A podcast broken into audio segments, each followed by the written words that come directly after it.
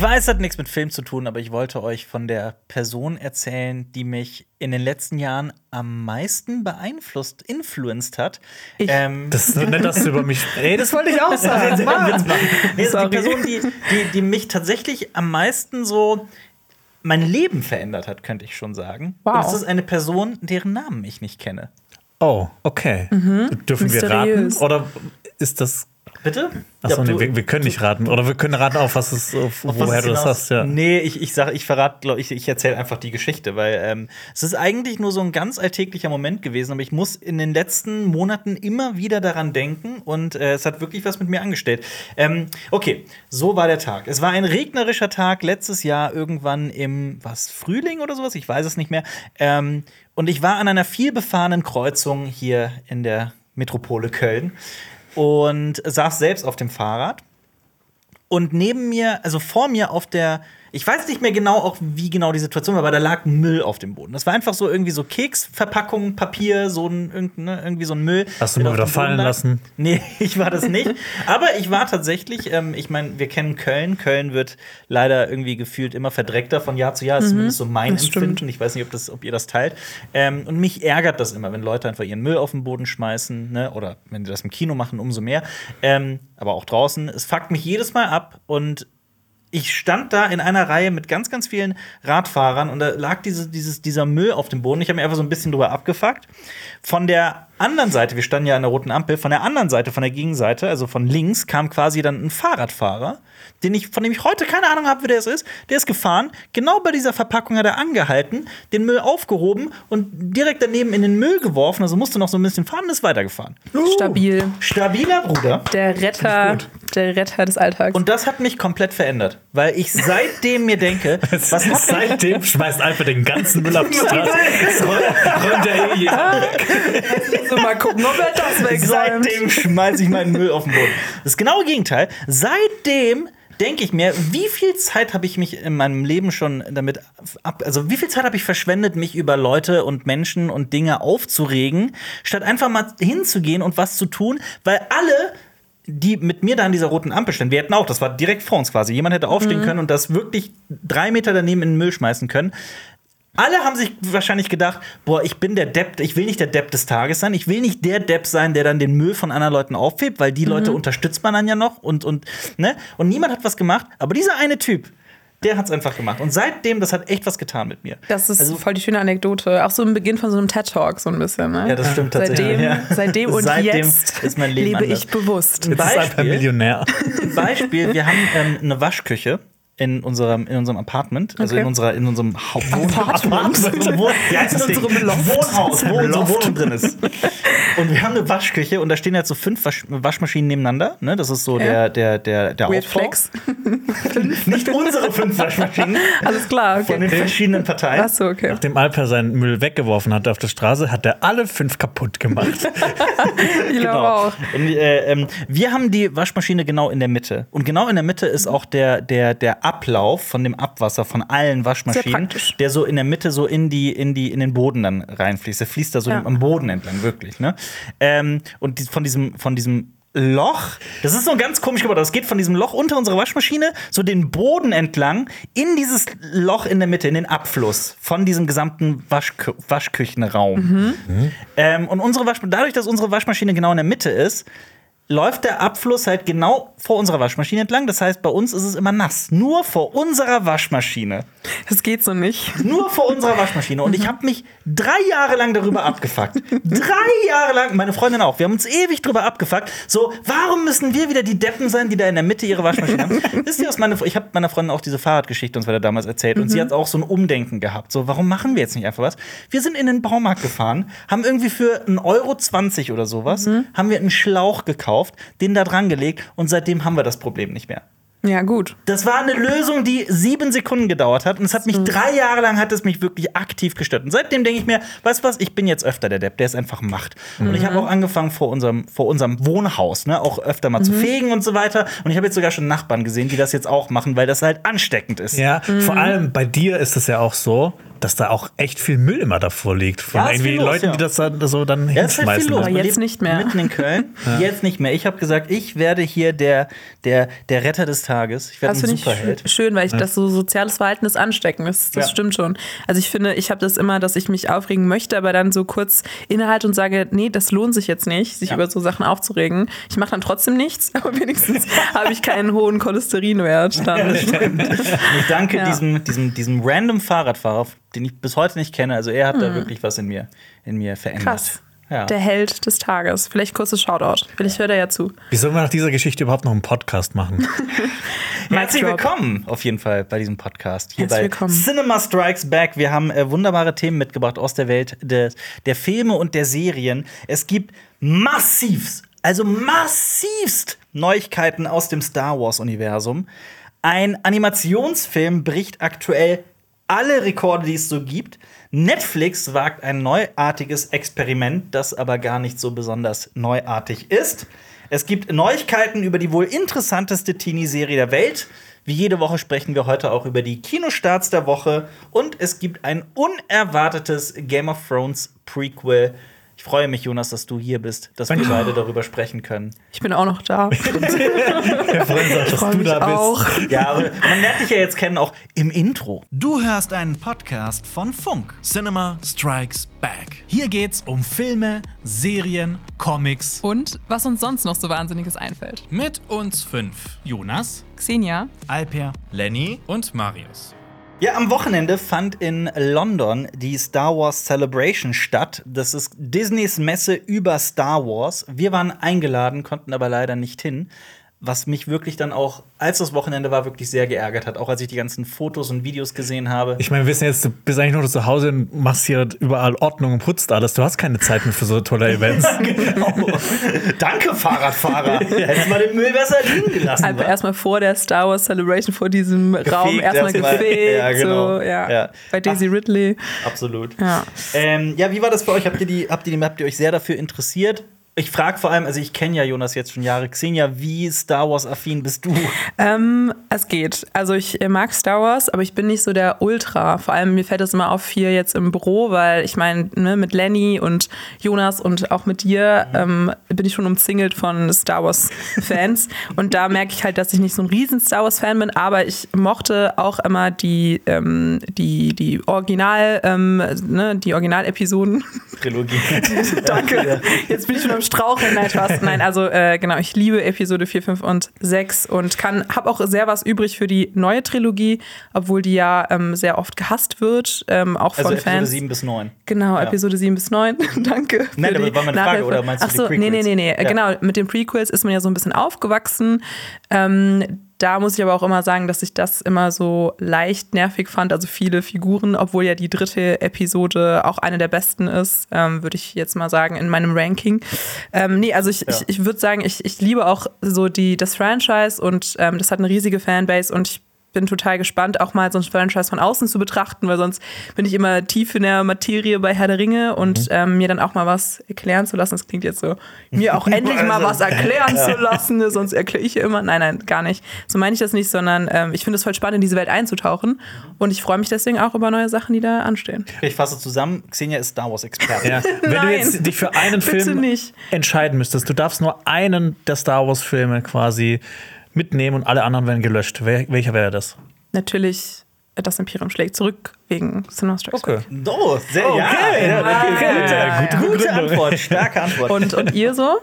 Äh, Oh, bei mir wechselt das immer. Also ich habe früher auch Ja. immer Episode 5 gesagt, Ja. aber nachdem ich Endor gesehen habe, habe ich mir kurz überlegt, okay, Endor du finde hast ich. gerade noch Filme gesagt. Ja, das ist für mich ein langer Film, sehr langer Film. Ein sehr langer Film. Ja. Der nie endet.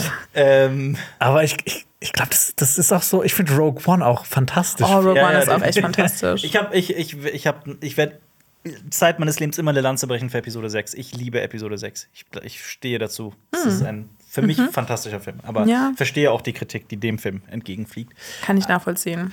Aber Glaubst du, es wird irgendwann eine Zeit geben, wo, ich meine, jetzt wird ja gerade alles so, die, die Zukunft kommt, alles wird elektrisiert und irgendwann wird es Vox geben und die sind Elektrovox. Das, die werden dann Evox genannt und dann Ist das Jonas, so? wie bitte? Elektrisiert? Was? Was meinst du damit? Elektrische Vox. äh, ja, genau. Ich habe gerade das Gefühl, entweder Jonas ist in so eine Verschwörungsmythos oder so abgedriftet, ohne dass wir es mitbekommen haben. Oder Äh, Ich was, glaube, wir was meinst live bei einer Psychose erlebt. Nee, weil, weil, weil du gerade von Episode 6 gesprochen hast und ich war halt direkt bei Du warst Ewoks. bei Ewoks und Ja. dann war, hast du an Vox gedacht? Ja. An, an Vox, also zum Kochen? Ja, genau. Und die werden auch elektrisch, So weil die Zukunft ja kommt. Ja, ja. Als, würde, als wäre das auch so ein Nichtsatz. Die Zukunft kommt immer. Das so funktioniert Zeit als Konstrukt. Aber äh, ich hab überhaupt nicht mitbekommen, was du sagen ich, wolltest. Ich, ich wette, mit der Ewoks gibt es schon. Ach so, du meinst elektrische Vox. Vox, Das wird nicht ist mehr ein, ein, Herz Ah, drauf. okay. Das ist ein Gag, ja. Okay, Das ist kein Gag. sein. Das ist die Wahrheit. alles klar. Jonas macht so einen eigenen Kanal auf. Ja. Die Ewoks, die kommen. Alter sieht schon seine Brille aus, dass er das Slide nicht mehr hier Ja, sehen muss. Das so nach Minute fünf. So, Ja. ne? Drei brandneue Star Wars-Filme wurden angekündigt. Und vielleicht ist das ja bald einer der Filme, die du nicht löschst, Jonas. Diese drei Filme sind alle sehr unterschiedlich, aber auch extrem interessant. Mit welchem sollen wir starten? Mit dem, mit der, mit dem Comeback einer, eines Fanlieblings? Mit einem Film, der in einer komplett anderen Zeitebene spielt? Oder dem Star Wars-Kopf, der, also der Star Wars-Persönlichkeit schlechthin aktuell, die jetzt einen Star Wars-Film macht? Comeback. Comeback. Da geht es um Daisy Ridley, die Ray spielt. Das war eine große Überraschung auf der Star Wars Celebration, wie sie auf die Bühne kam. Und äh, ja, es soll tatsächlich quasi einen Film geben, der an Episode 9 anknüpft, an ähm, The Rise of Skywalker. Und er soll 15 Jahre nach Episode 9 spielen. Regie, also man könnte quasi in ganz fetten Anführungsstrichen sagen, wird das vielleicht sowas wie eine Episode 10? Wird wahrscheinlich nicht so heißen und wahrscheinlich, also weiß man alles noch nicht zu diesem Zeitpunkt. Ähm, wird sogar äh, inszeniert von der Miss Marvel-Regisseurin Charmin Obai Chinoy, die sogar für zwei äh, Dokumentarfilmprojekte schon zwei Oscars gewonnen hat, was ja auch wirklich krass ist. Ähm, ja, wie, was sagt ihr dazu? Freut ihr euch darauf? Freut ihr euch für Daisy Ridley? Kann das was mich. werden? Ich freue mich für Daisy. Ähm, ich mochte sie sehr in der ähm, Trilogie und ich finde das auch spannend, weil das ist ja so eine Art Solo-Film. Ich hoffe, dass es nicht so ist wie der äh, Solo-Solo-Film, weil den fand ich nicht so cool, ähm, obwohl da Emilia Clarke mitgespielt hat. Ähm, ich kann mir vorstellen, dass das gut funktioniert, also weil sie ja auch einfach eine extrem interessante Figur ist und auch so einen Film, finde ich, alleine tragen kann. Und du, Jonas? Ich bin auch, ich, ich, ich mag sie auch als Figur. Ich meine, ist, sie ist ja nicht dran schuld, dass die Sequel-Trilogie so geworden ist, wie sie geworden ist, weil ich fand sie als Figur immer toll. Also ich, ich fand, wie sie eingeführt wurde. Ähm, und ich bin auch echt Fan dadurch geworden äh, von Daisy Ridley. Ich hatte aber auch das Gefühl so, haben die jetzt mit Star Wars 9 nicht alles zu Ende erzählt? Ist jetzt nicht die Macht ins Gleichgewicht gebracht? Was, was kommt Es jetzt dann kommt, noch? Jonas, es kommt immer noch was. Ja, ich meine, sie soll ja einen neuen, irgendwie einen neuen Jedi-Orden oder sowas Ja, aufbauen. Ja. Und das, das ergibt für mich dann in dieser ganzen Erzählung überhaupt gar keinen Sinn Alles, was ich möchte, ist mal was Neues. Einfach was Ja. komplett. Kreatives, was neu gedacht ist. gelbes Lichtschwert, okay? Ja, und ich meine mit kreativ halt nicht einen neuen Glubshitto-Moment. Oh, das ist jetzt oh, Ray trifft Glubshitto. Sondern Kennst du schon man- Glubshito? Nein. Ich liebe das, ist mein neues Was ist. Glubshitto ist äh, so eine, eine scherzhafte Bezeichnung für, weil was Star Wars und gerne auch in Dave Filoni halt immer wieder machen, sind Figuren von dem einen in das andere zu stecken. Mhm. Okay. Dass man schreit, ah, guck mal, das ist der von da. Ach so, mhm. Ah, guck mal, das ist Ja. Cat Bane. so ein Crossover. aus, Klaus, äh, aus, aus, aus Clone Wars. Ähm, und, und Le- Leute haben sich irgendwann einen Gag draus gemacht. Guck mal, es ist Glubshitto. Eine Figur Ach so, erfunden ah, okay, das ist funny, das ist funny. Und ich habe ja keinen Bock mehr auf Glubshitto. Ich will, dass sie wirklich was Neues erfinden, Ja. neue Figuren. Ich meine, die können in die Legends greifen, um daher auch irgendwie Geschichten zu finden. Ich sag's immer wieder, ich hätte Bock auf sowas wie die Yuuzhan Vong. Das ist so eine Spezies, die von außen die Galaxis angreift und so eine Bedrohung für alle ist und nicht wieder so ein Bürgerkrieg, First Order gegen Resistance, Schrägstrich Todesstern, Todesstern, Todesstern. Genau, Imperium gegen Rebellen und so weiter, sondern mal wirklich was Neues. Ja. Ja, weil man ja immer irgendwie in diesem, ne, in dieser Dualität so ein bisschen Genau. gefangen ist, ne, im Ja. Star Wars-Universum. Und ich finde das dann auch ähm, oft repetitiv. Aber auf der anderen Seite finde ich das dann erstaunlich, dass es bisher mir noch nicht irgendwie aus dem Hals raushing. Also, dass man da auch jetzt bei Andor ich gemerkt habe, dass ich generell diese, keine Ahnung, ja auch fast schon so archetypische Geschichte von, wir haben, wir sind Rebellen gegen einen faschistoiden Staat oder so. Ähm, und wir wollen eine Revolution. Also, das ist ja auch eigentlich immer aktuell. Und ich finde das per se se eigentlich auch spannender. Also dieses Marvel-Ding, okay, wir haben halt jetzt so eine ganze, also unsere ganze Welt ist bedroht und das hat dann immer so dieses, okay, ähm, es ist, steht alles auf dem Spiel und es muss krass Ja. und extrem und riesig sein. Deswegen finde ich das eigentlich cool, dass es äh, eigentlich dann auch immer um so einzelne Völker geht oder sowas, die dann ähm, ne, auch eingenommen werden oder sowas von vom Imperium. Aber ich verstehe, was du meinst. Das wäre halt für Star Wars was ganz Neues. Stimmen Ne? die aber auch komplett zu. Also für Ja. mich muss es auch keine Geschichte sein, die dann irgendwie größer wird. Sie kann auch gerne ein bisschen kleiner gedacht werden. Mhm. Wobei ich allerdings auch keinen Bock hätte, wäre jetzt, ohne was zu spoilern, von Episode 9, die Familiengeschichte von Ray jetzt noch ein bisschen besser irgendwie kennenzulernen oder sowas. Das brauche ich halt auch nicht. Kann ich verstehen. Ich habe mir gestern in Vorbereitung für den Podcast auch noch mal das Ende angeschaut, wie dann so eine random Frau kommt und fragt, ey, wer bist du? Und sie sagt, Ray. Und dann guckt sie so Jetzt und nicht wartet. spoilern, oder? Weil das wollte ich halt extra nicht sagen, den Namen. Okay, ja, und dann sagt sie ihren Nachnamen. Und die Zeit, wie, wie sie braucht, bis sie das sagt, habe ich mir gedacht, so, die alte Frau denkt sich bestimmt, boah, was ist halt mit der Alten los? Ey, die, ist, die ist verrückt. Die Aber ist, die kennt- ist verrückt. Drive oder Aber, was? aber kennt ihr das nicht, wenn ihr gefragt wird, wie alt ihr seid? Oder muss man erstmal überlegen? Ja, klar. Ja. Ja. Ja, aber ich meine, Ja, wie ja. alt bist du, Xelia? 24. Ja, guck mal. Und Ray hätte jetzt fünfmal so lange gebraucht. Ja, okay, na gut. Und das, Ray von dem, und das von dem Mann, der gerade noch von Ewoks gesprochen hat. Ja, ich merk's, ich merk's. Ja, Ähm, also ich, ich, ich freue mich eigentlich drauf, weil halt Daisy Ridley als Ray vorkommt. Mhm. Aber andererseits habe ich mir das Gefühl so, ich will eigentlich, dass diese ganze Sequel-Trilogie re- revidiert wird, dass das ausgelöscht wird, dass Das das ist nicht so mehr gibt. schlimm. ja. Zumindest So schlimm. Episode 9. Ja, also 9, Äh, 8, ja, ja ich finde 7 hat eigentlich so einen guten Start Ich gehabt. wollte gerade sagen, sieben gefällt mir auch sehr. Acht ist für mich auch richtig schlimm gewesen, aber neun hat's bei mir dann nochmal rausgerissen. Ja, Also rausgerissen noch schlechter oder gut? Nee, gut, besser. Also ich fand den noch schlechter als Star Wars ah, 8. okay, Ja. krass. Das Problem ist, ich auch, um Himmels Willen, auf jeden Okay. Fall. Aber das, äh, äh, äh, ich meine, Episode 7, wir müssen jetzt nicht diese Diskussion nochmal Ja, ja, aufmachen, das ist eine ganz, ganz Das ist eine sehr, sehr lange Diskussion. ja. Auch Episode 7 bedarf ja eigentlich einer, einem, einem einzelnen Podcast. Das stimmt. Lasst uns doch lieber, Jonas, ich, hätt, ich dachte bei dir, dass du dich viel mehr freust auf dieses zweite Projekt, das angekündigt wurde, nämlich ein Film über die alte Republik von James Mangold. Ähm, die alte Republik spielt, also dieser Film soll 25.000 Jahre vor der Skywalker-Saga spielen und sich mit dem Ursprung der Macht beschäftigen und quasi den aller, allerersten Jedi. Und Mangold, was ich super interessant finde, also erstmal ist James Mangold ein krasser Filmemacher. Das heißt wie, ein, wie eine Speise. Ja, wie ein Gemüse. ähm, was hat der Mann für wunderbare Filme gemacht? Von Logan, Logan. über Ford Le- vs. Ferrari. Le Mans. Genau. 66. Walk, walk the Äh, line. Walk the Line, genau. Ja. Und einen wichtigen vergesse ich noch gerade. Der hat dann noch den anderen Wolverine gemacht, der nicht ganz gut war. Ja. Aber äh, auch Indiana Jones 5 machte er, zu dem ja auch ein neuer Trailer erschienen ist. Ähm, und er verriet, dass er mit Kathleen Kennedy gesprochen hat, der Chefin von Lucasfilm, und dass er ihr gepitcht hätte, dass er ein im Star Wars-Universum ein, ein, eine Art Monumentalfilm, Bibelfilm machen möchte. Also sowas wie die Zehn Gebote, falls den Film noch jemand kennt, den, glaube ich, vierstündigen Monumentalfilm, im Star Wars-Universum. Wow. Und da war ich Feuer und Flamme.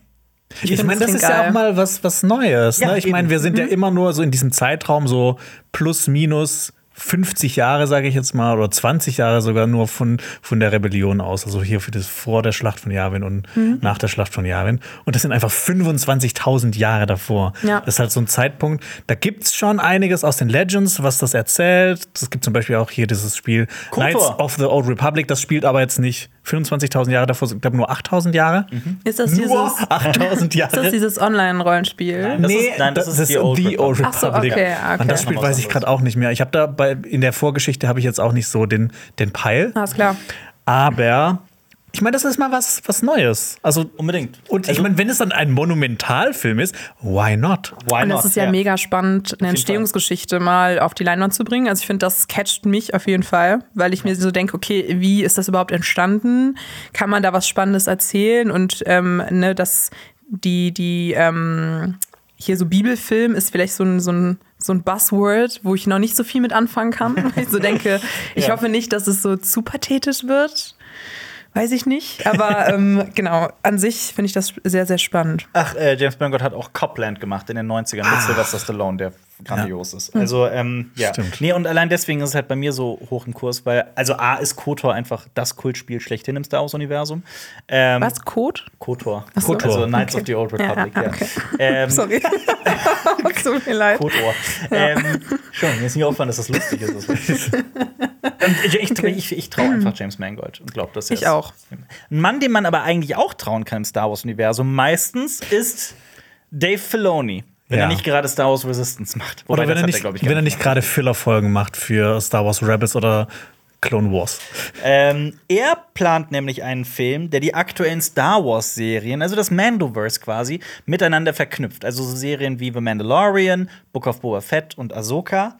Verknüpfen kann er ja. Er ist ja quasi so der Schöpfer, also er ist ja quasi der Glabschitto des Star Wars-Universums. Ähm, es soll um die, ähm, darüber, also halt, ne, wie auch Mandalorian und so weiter zur Zeit, über die Überbleibsel des Imperiums gegen die neue Republik und soll dementsprechend wenig überraschend zwischen Episode 6 und 7 spielen. Und er selbst hat sich da sehr vorsichtig ausgedrückt und wollte das nicht bestätigen, aber was so geschrieben wird und was so allgemein der Tenor ist, dass dieser Film das Mandoverse quasi beenden soll. Also sowas wie ein Galaxis veränderndes Crossover-Event sein soll. Ein großer Film, der all diese Serien quasi zu einem Ende bringt, sodass ein neues Kapitel eröffnet werden kann. So habe ich es zumindest verstanden. Das letzte Puzzlestück. Das letzte Puzzlestück, also im Prinzip ja auch sowas, ne, also es erinnert ja an, an das MCU einfach, an sowas wie Ja. ähm, Avengers oder so.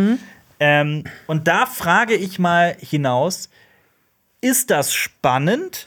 Ist es okay, dass man jetzt auch im Star Wars-Universum drei verschiedene Serien gesehen haben muss, um diesen einen Film so zur Gänze zu verstehen?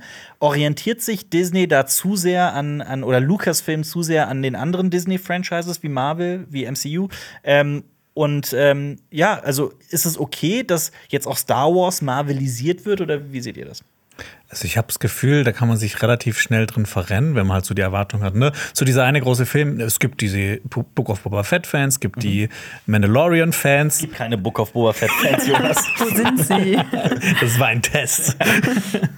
Und äh, vielleicht erwarten sie sich, dass das auch vielleicht so was Größeres wird wie Avengers, aber ich glaube niemals, dass es noch mal sowas in der Form geben wird.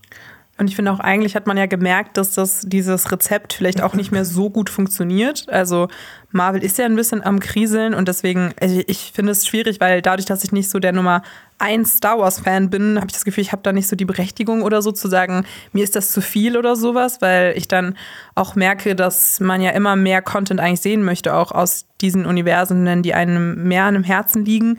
Aber ich würde jetzt sagen, als so Otto-Normal-Gucker, ähm, finde ich das auch so schade, zum einen, wenn man dann eh nicht hinterherkommt mit all den Sachen, die man schauen muss, ähm, um irgendwie auf dem neuesten Stand zu sein.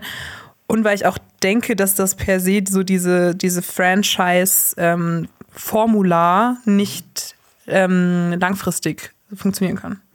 Ja, Formel, Und- die Formel meinst du? Genau, ja. Also der nächste, die logische Weiterentwicklung wäre ja, auch gerade wenn man sich an Comics orientiert und wie es in der Comicwelt halt immer gemacht wird, wäre ja, dass sich Disney denkt, okay, wir knüpf, verknüpfen gerade sämtliche Serien und Filme miteinander, wieso machen wir das nicht sogar franchise-übergreifend?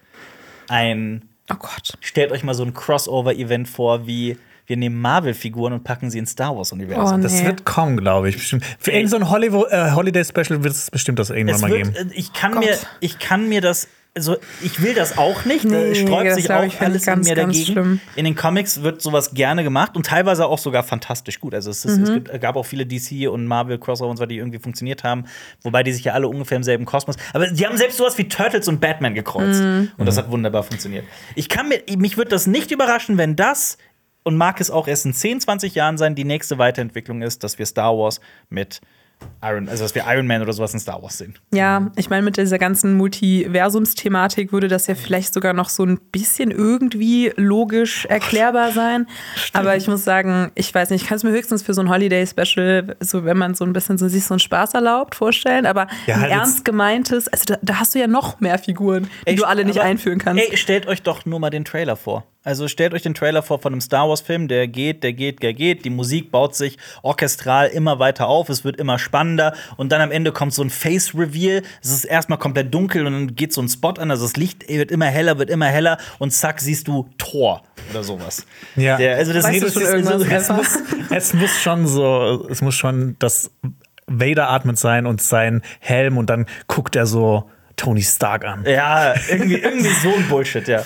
Ich weiß und, und nicht. Ich, ich sag's euch, Hollywood-Produzenten sitzen da und Produzentinnen und denken, äh, wenn's Geld macht, wenn's funktioniert, Klar. dann funktioniert's ja. Ich will jetzt auch nicht allzu kritisch sein, aber dann wird die Handlung wahrscheinlich gar nicht mehr irgendwie in den Vordergrund gestellt, sondern es geht nur noch darum, dass Figur A äh, Figur B trifft und die sich dann einfach so, ein, so eine Minute so einen Schlagabtausch oder sowas, wo jeder so seinen einen, Nummer eins Slogan sagen kann. Ja. Und äh, weiß ich nicht. Und ich glaube, Dann es wird auch für das ganze, das wird nur so ein Spaß sein und für, für das ganze Universum jeweils, also für das Marvel-Universum oder für das Star Wars-Universum, es wird keine Konsequenzen haben. Es wird einfach so ein einzelnes Ding sein. Ja, am Ende wird Ja, ja, ja. eh mal alles Ja. wieder hergestellt. Ja, ne? oder stellt euch vor, es geht sogar studioübergreifend und wir sehen Harry Potter in Star Wars. Oh ja, das würde ich gerne nur um Xenias Blick zu sehen. Nur um Xenia zu dann, dann, dann kündige ich, glaube ich, meinen Job. Dann kann ich nicht mehr, dann kann ich nicht mehr hier mit ernstem Gesicht ge- sitzen, ja. Das Aber ist ich mein- die absurdeste Timeline. Das Genau. gab's ja schon mal bei Red- Ready Player One. Da wurden ja auch ganz viele Figuren alles äh, zusammengemischt. rein. ja. Ja. Okay. Aber ich finde das auch so spannend. Alles, was du gerade gesagt hast, Xenia,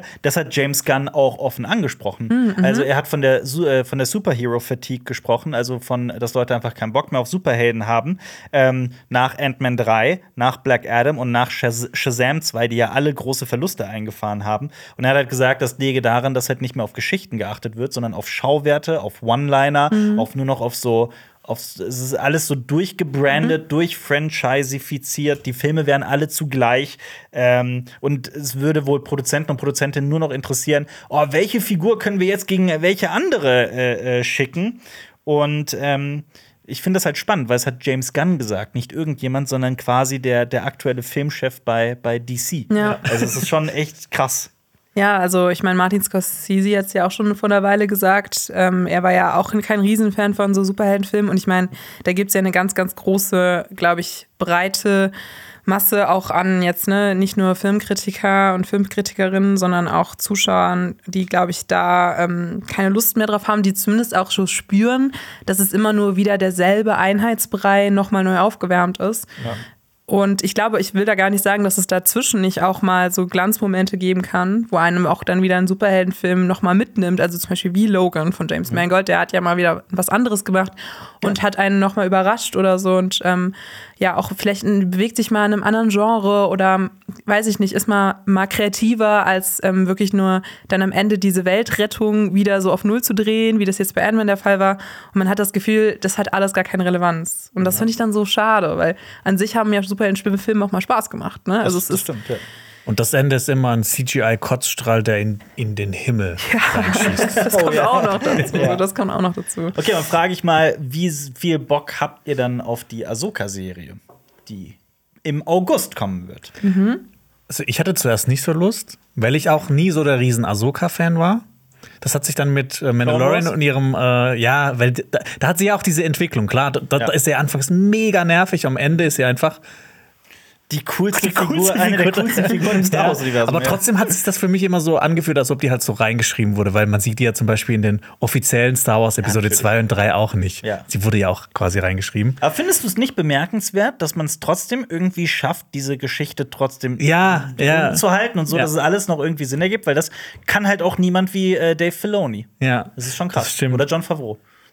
Aber genau, ich, ich habe dann, ich war anfangs jetzt nicht so überzeugt, Mhm. Aber seit ich Andor gesehen habe, sage ich nichts mehr zu so Figuren. Ja. Also ich meine, Andor hat für mich so alles bei Star Wars verändert. Das ist so eine großartige Serie. Da haben wir auch sau viele Videos drüber gemacht, sau viel drüber Und gesprochen. wenn wir noch vorher Warum? drüber gesprochen haben, warum Cassian Endor als Ja, genau. Serie. Ja. Kann ich verstehen. Und jetzt habe ich auch noch, ne, der Trailer lief jetzt auch auf dieser Star Wars Celebration. Genau. Und ich muss sagen, ich habe Rebels nicht gesehen. Und ich habe mich auch immer so ein bisschen dagegen geweigert, das zu schauen, weil mir dieser Animationsstil nicht gefällt und sowas. Aber dieser Trailer hat mich dazu gebracht, nochmal umzudenken. Und ich werde Rebels jetzt vor Ahsoka auf jeden Fall nochmal anschauen, dass ich überhaupt check, wer das überhaupt Nice. ist. Alles. Endlich. Ich kriege sehr, sehr viel Shit dafür und auch in den Kommentaren und so weiter, weil ich jedes Mal sage, ich ich, ich finde Rebels besser als Clone Wars. Das ist für mich die bessere Serie. Also ja, es gibt, ähm, ich meine, die erste Staffel von Rebels kann man knicken. Die ist wirklich, da muss man reinkommen. Und ich finde auch Ezra und so relativ anstrengend, also die Hauptfigur in, den, in, der, in der ersten Staffel. Aber es, es entwickelt sich halt und es wird immer besser und besser und besser.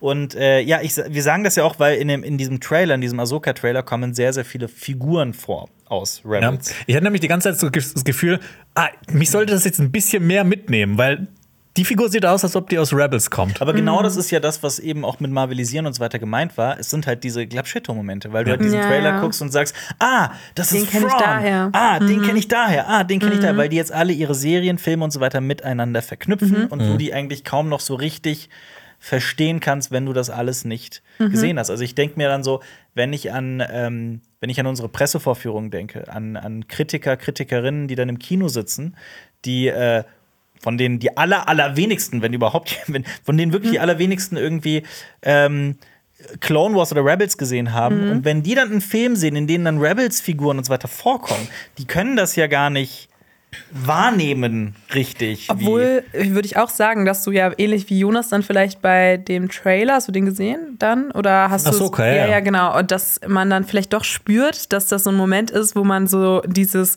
aha, das ist der und der haben sollte. Mhm. Weil ich finde, du merkst es ja so ein bisschen an der Inszenierung. Also da wird dann da lange mit der Kamera drauf gehalten oder dann kommt noch mal so diese Aussetzer in der Musik, wo du so merkst, ach warte, den sollte ich jetzt erkennen. Und ich meine, selbst wenn du dann vielleicht nicht die Serien gesehen hast, kannst du dann irgendwie ein bisschen was von dieser Euphorie mitkriegen oder sowas. Das finde ich ja. dann schon ganz spannend. War das dann bei dir so? Hast du den Trailer gesehen? Ja, ja. Ich, hab in, ich kannte niemanden, nein, nein, also ich kannte nicht niemanden, aber ich war schon ähm, ein bisschen verwirrt. Also Das ist aber, also ich, ich, ich erlebe das aber schon auch, dass zum Beispiel auch so ein Marius, der da, äh, also Clone Wars, Rabbits und so weiter nicht gesehen hat, ähm, der hat schon gesagt hat, so, wa- was, was, was, soll, was wollen die alle mit diesem Thrawn zum Beispiel? Ja. Ähm, ich weiß nur, dass er halt blaue Haut hat, also mehr weiß ich ja, nicht. ist bei mir genauso. Ja, aber die Sache ist halt, dass ähm, so ein Film sollte ja eigentlich auch an und für sich funktionieren, ist zumindest meine Meinung. Und ähm, ob die das dann Stimme noch tun, ist halt eine komplett andere Frage, weil ich weiß nicht, ob so ein, so ein, also im MCU sowas wie ein Quantum, naja, nehmen wir mal ein anderes Beispiel, sowas wie ein Avengers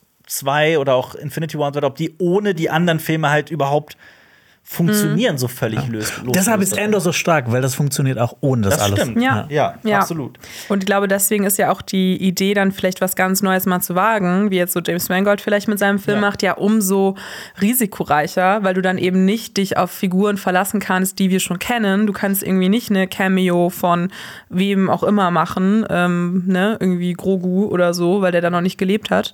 Ähm, Wir wissen ja aber auch, dass Lucasfilm reaktionär ist. Also, dass die, dass die sehr schnell auf Erfolge und Misserfolge reagieren und dann auch ihre, ihre Linie ändern. Also, wir haben das ja gesehen bei Solo. Also, was Ja. hatten die vor Solo vor mit, mit Star Wars und was dann danach? Ja. Ähm, und die ich wollten ja eigentlich nur Filme machen und danach haben sie einfach nur noch Serien gemacht. Also ich, ich, ich glaube ja auch, dass die, ähm, dass sie einfach gucken, was von diesen Filmen funktioniert. Mhm. Und je nachdem, was funktioniert und Geld einspielt, also das ist ja immer das gemeint, was mit was funktioniert. Das, ist ja, das, das Hauptkriterium ist ja, wie viel Geld das Ding einspielt und dass sie die Sachen, die funktionieren, einfach noch viel mehr machen. Ja, Noch viel also ich per se, also natürlich immer nur nach dem Geld zu gehen, ist natürlich auch nicht so super oder nach den Einspielergebnissen. Aber ich finde es gut, wenn man auch äh, weiß, wer seine Fans sind oder auch da ein bisschen drauf hört, was gut ankommt. Also ich finde Ja. das dann immer ähnlich, ne, wie bei der Sonic-Figur, die dann nochmal ähm, umgemodelt wurde. Also ich finde das gut, weil dann verschließt du dich nicht so vor auch dein, deinem Publikum. Ne? Also dann hast du nicht so eine Hoheitsstellung und sagst, wir wissen das aber besser oder so. Ja. Ich habe mich aber auch, ne, also das ist halt, bei mir hat es halt vollkommen funktioniert. Also ich als Rebels-Fan habe das, ähm, Hast du Bock? ich habe Bock, weil ich Okay. habe halt, also man sieht halt Sabine Wren, man sieht äh, Hera Syndulla, man sieht äh, den Dro ihren Druiden Chopper. Also das sind alles, ähm, äh, also diese, es geht in Rebels um diese Crew, um die Spectres, die haben dieses Schiff, die, Ghost heißt das, also deswegen nennt man sie auch Ghost Team und es geht halt um die Abenteuer dieser Crew. Ähm, und das ist halt alles so verknüpft dann an die Geschichte auch von Darth Vader und so weiter. Ähm, und ja, diese Figuren kommen halt drin vor und äh, allen voran und darum, es geht in Rebels auch sehr, sehr viel um die Figur Thrawn.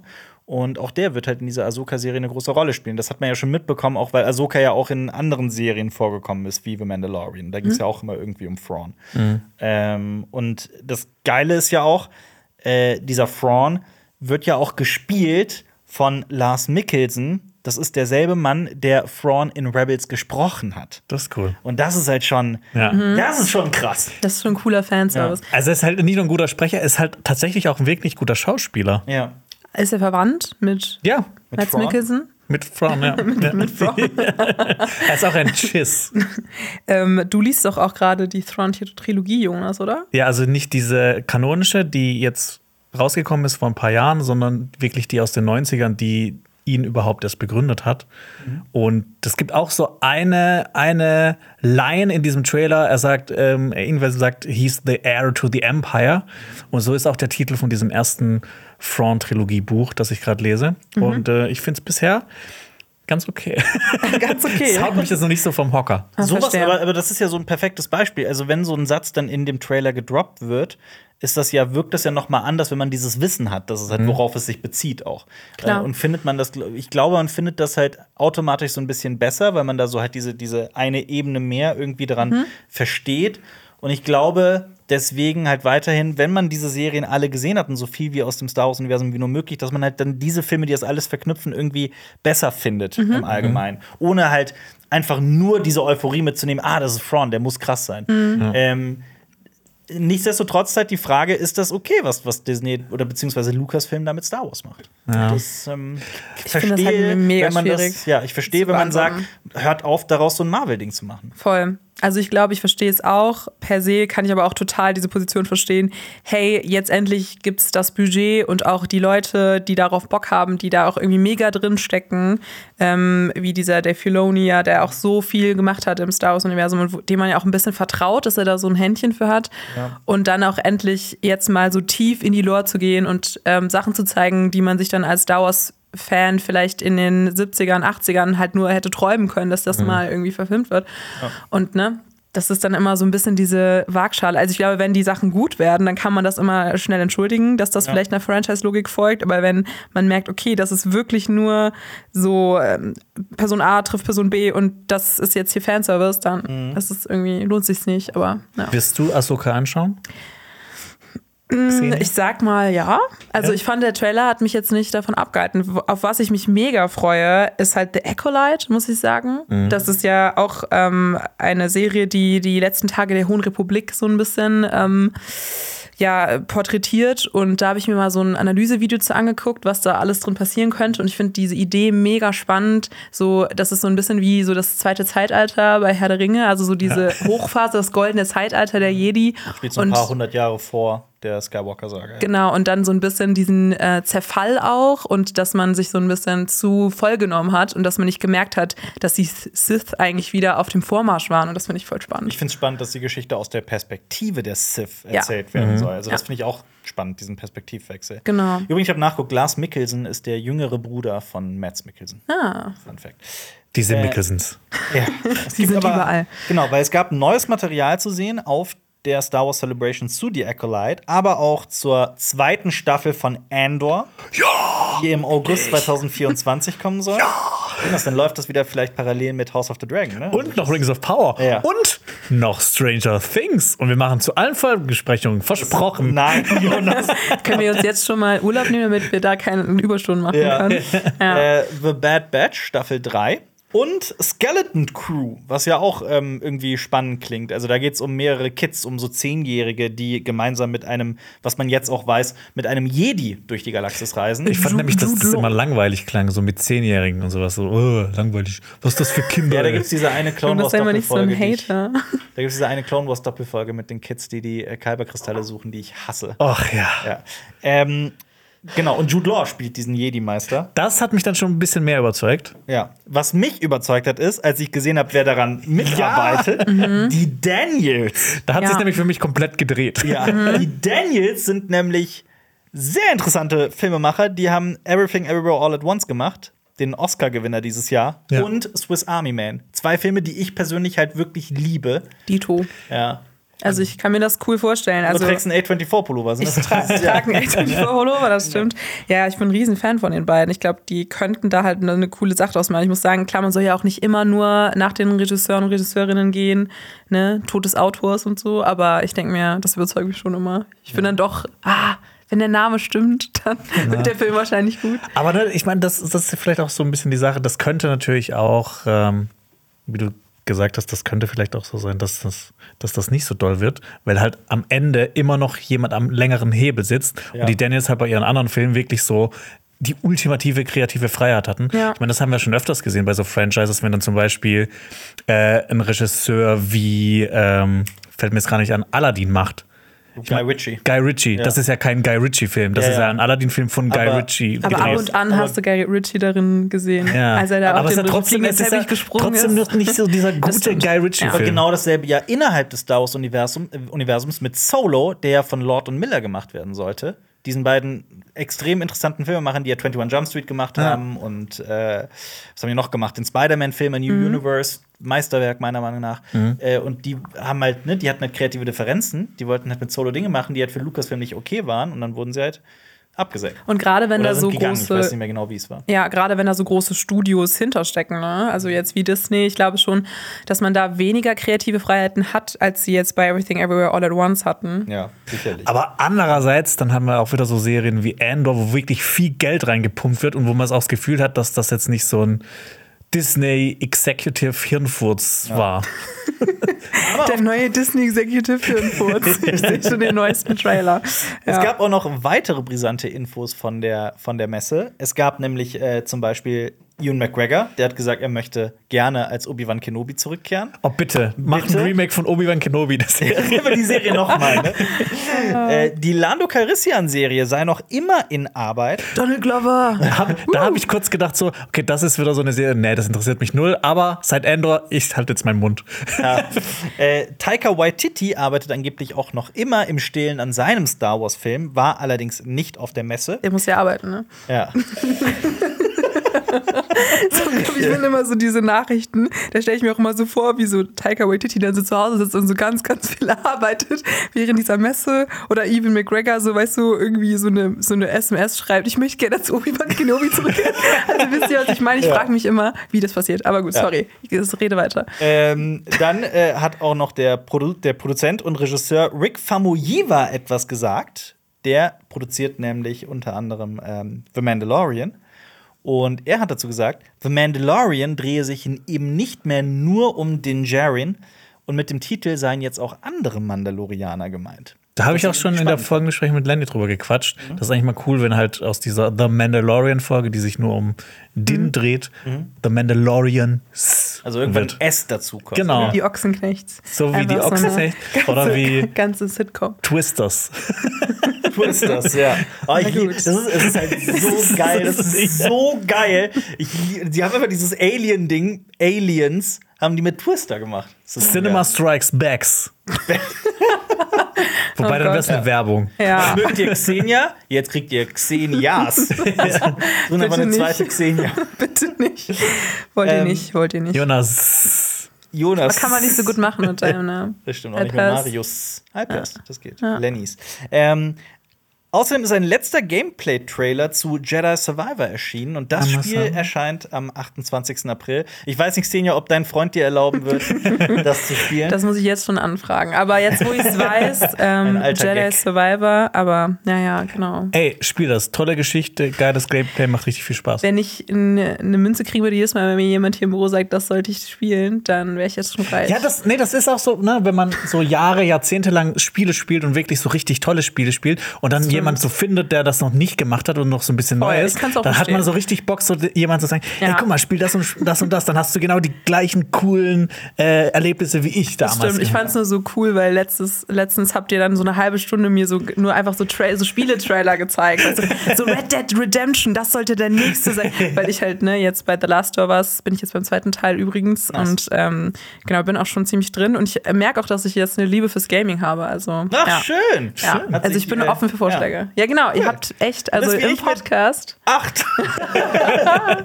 das stimmt, ja. Vielleicht gucke ich ich irgendwann war- auch Star Wars Oder Rebels. sieben oder so, als ich mein Super Nintendo bekommen habe. Da hat es, glaube ich, Da hat's dann Okay.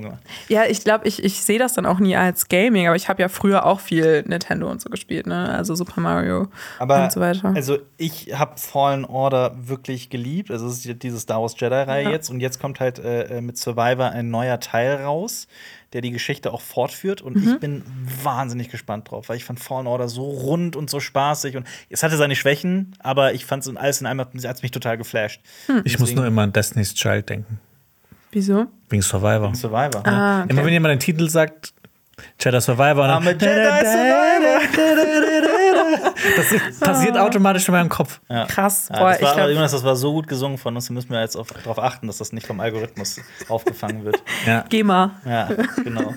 Ich habe das mal auch, manchmal habe hab ich so So- Songs, wo ich nicht weiß, wie die gehen, dann singe ich die einfach so weiter, wie ich denke, wie die gehen. Ich weiß, Jonas. Und dann, ich weiß. Dann mache ich so, I'm a survivor, I do surviving, I'm a survivor, I do surviving. Oh, mit dir müssten wir mal diese TikTok-Challenge machen. Da gibt es so was, wo du dann so ähm, hier einfach Karaoke singen musst und man sieht als Zuschauer sieht man den Text und du musst halt so singen, wie du denkst, dass der Song weitergeht. Das ist Okay, das extrem witzig, lustig. ja. Das machen wir immer. Das klingt witzig. Ja. Ich kann das auch ohne den Text, ich mache das einfach so. Ja, ja, genau. Du, du darfst auch nicht drauf gucken. Und dann ist es ganz lustig bei so Songs wie Call Me Maybe, weil die können irgendwie alle auswendig. I just met you. This is crazy. oh mein Gott. Ich musste mal eine Songparodie dazu schneiden. Deshalb, Wirklich? Ja, okay. Oh Gott, das war, diese, diese zwei Sekunden waren gerade für mich wie acht Staffeln Stromberg komprimiert. Zwei Sekunden. Ähm, Soll ich noch ein bisschen Rap mal? zurück zum, zum, Programm. äh, die Ryan Johnson-Trilogie ist angeblich wohl auch immer noch nicht vom Tisch. Daran werde aktuell nur so nicht richtig gearbeitet. Also, es ist, also angeblich ist es wohl noch. Also, das hat, das hat Kathleen Kennedy quasi so gesagt. So, ja, das gibt's noch. Also, Ryan Johnson, der Regisseur von Episode 8 und von Knives Out, dem Film, den Lenny nicht mit Händen irgendwie pantomimisch darstellen kann. Das ist, ähm, das ist, der sei wohl noch in, in Arbeit, aber man arbeite nicht daran. Das ist voll der Shade an Ryan Johnson, so nach dem Motto. Ja, also der Ryan, der ist jetzt hier im Urlaub, also der ist jetzt, der kommt jetzt nächste Woche aus Hawaii wieder. Der Also hat, die die hat aber Idee, die tatsächlich liegt gesagt, er sei wahnsinnig erfolgreich und beschäftigt mit anderen Projekten. Aber Ja, ja, okay. Stimmt, seine neue Serie startet ja bald. ja Pokerface. Ja. Ja, bin ich auch sehr gespannt drauf. Papa Pokerface. Oh Gott! Ich hör auf. Äh, was mich sehr gefreut hat, Tales of the Jedi. Was auch so eine, meiner Meinung nach, so sehr unterschätzte Star Wars-Serie Ja. ist. Die fand Ja. ich, ich fand die auch sehr toll. 100 Prozent. Ähm, sechs Folgen gab es ja davon, die alle sehr frei waren. Also so die, man könnte sagen, so die ersten drei drehten sich um Ahsoka Tano und die letzten drei so ein bisschen um Count Dooku. Also kamen zumindest drin vor. Und das waren so, ähm, ne, es waren ja Folgen, die eigentlich so an und für sich standen. Und die soll jetzt eine zweite Staffel bekommen. Das hat mich sehr gefreut. Ja, ich bin schon gespannt, wen sie sich da aussuchen als Jedi oder ob es noch mal Count Dooku ist. Ja. ich finde, Count Dooku kann man nicht oft genug sehen, zeigen. Am 4. Mai erscheint auch die zweite Staffel von Star Wars Visions, diesem, auch diesem super crazy Star Wars Projekt, wo ja verschiedenste Studios verschiedenste kleine Star Wars Geschichten inszeniert haben, wo ja auch dieses, dieses Anime-Ding mit drin war und so. Ähm, und da sind jetzt auch die Studios bekannt gegeben worden dafür. Unter anderem Artman, Artman und äh, Cartoon Saloon. Also wirklich sehr bekannte Studios. Ähm, kann man gespannt sein. Die nächste Star Wars Celebration findet erst wieder im Jahr 2025 statt, weil Lucasfilm das nächste Jahr skippt. Am äh, 18. April 2025 ist es das nächste Mal und auch in Japan in dem Jahr. Das ist so ein bisschen, als ob die so quasi jetzt einmal so ein, wie wir manchmal so Videos zwischendurch machen. Diese Game of Thrones Serien kommen noch und die wurden jetzt abgesagt. Das ist quasi so die Lucasfilm-Variante davon. Ja, Ja. eigentlich schon. Ja. Ja. Das Nur halt, dass die, weiß ich nicht, 50.000 Menschen dazu einladen, die größte Messe in London dafür buchen, äh, Tausende von Cosplayern da haben. Lass das und- einmal machen. Alle cosplayen, Jonas. Cinema Store Expert Cosplays, ja. Ja. Wir, was wir mal machen könnten, was ich sauwitzig fände, wir machen eine Woche, ich meine, eine Woche hat perfekterweise fünf Tage. Und an einem Tag verkleiden sich alle wie eine Person im Team. Also wir haben- starten zum Beispiel mit einem Xenia-Tag. Oh, Alle das wäre verkleiden sich cool. wie Da könnt ihr alle so Eyeliner machen. Zum Beispiel. Ja, ja, das Dann der zweite cool. Tag ist irgendwie der Marius-Tag. Alle verkleiden sich wie Marius und so weiter und so fort. Weil ich habe vorhin Xenia schon gefragt, ob ihr Eyeliner- Eyeliner-Farbe zu ihrem Oberteil quasi gewählt Ja, Du hast nach dem Lidschatten gefragt. Ja, ich wusste nicht, dass es so heißt, okay. Ja, ist okay. Deshalb ist sage ich okay. ja auch I do surviving. Ja. Aber du hast recht, du, surviving. surviving. Ja. Das äh, passt sehr gut zu dir. Okay. Ähm, ja, was gut zu uns vielleicht auch passt, ist der Animationsfilm, der, der ein Rekordwochenende hatte. Und zwar geht es um Super Mario Bros., der Film. Und der hat am Startwochenende weltweit 377 Millionen US-Dollar eingenommen. Und das heißt auch hier in Deutschland wurden am Osterwochenende über eine Million Karten verkauft, was schon auch viel ist für Deutschland. Sehr viel. Das ist der stärkste Filmstart des Jahres bisher. Und am Startwochenende hat er eben damit doppelt so viel eingenommen wie zum Beispiel Quantumania, über den wir eben auch schon geredet haben, der jetzt auf Platz 2 ist. Ja. Was sagt ihr dazu?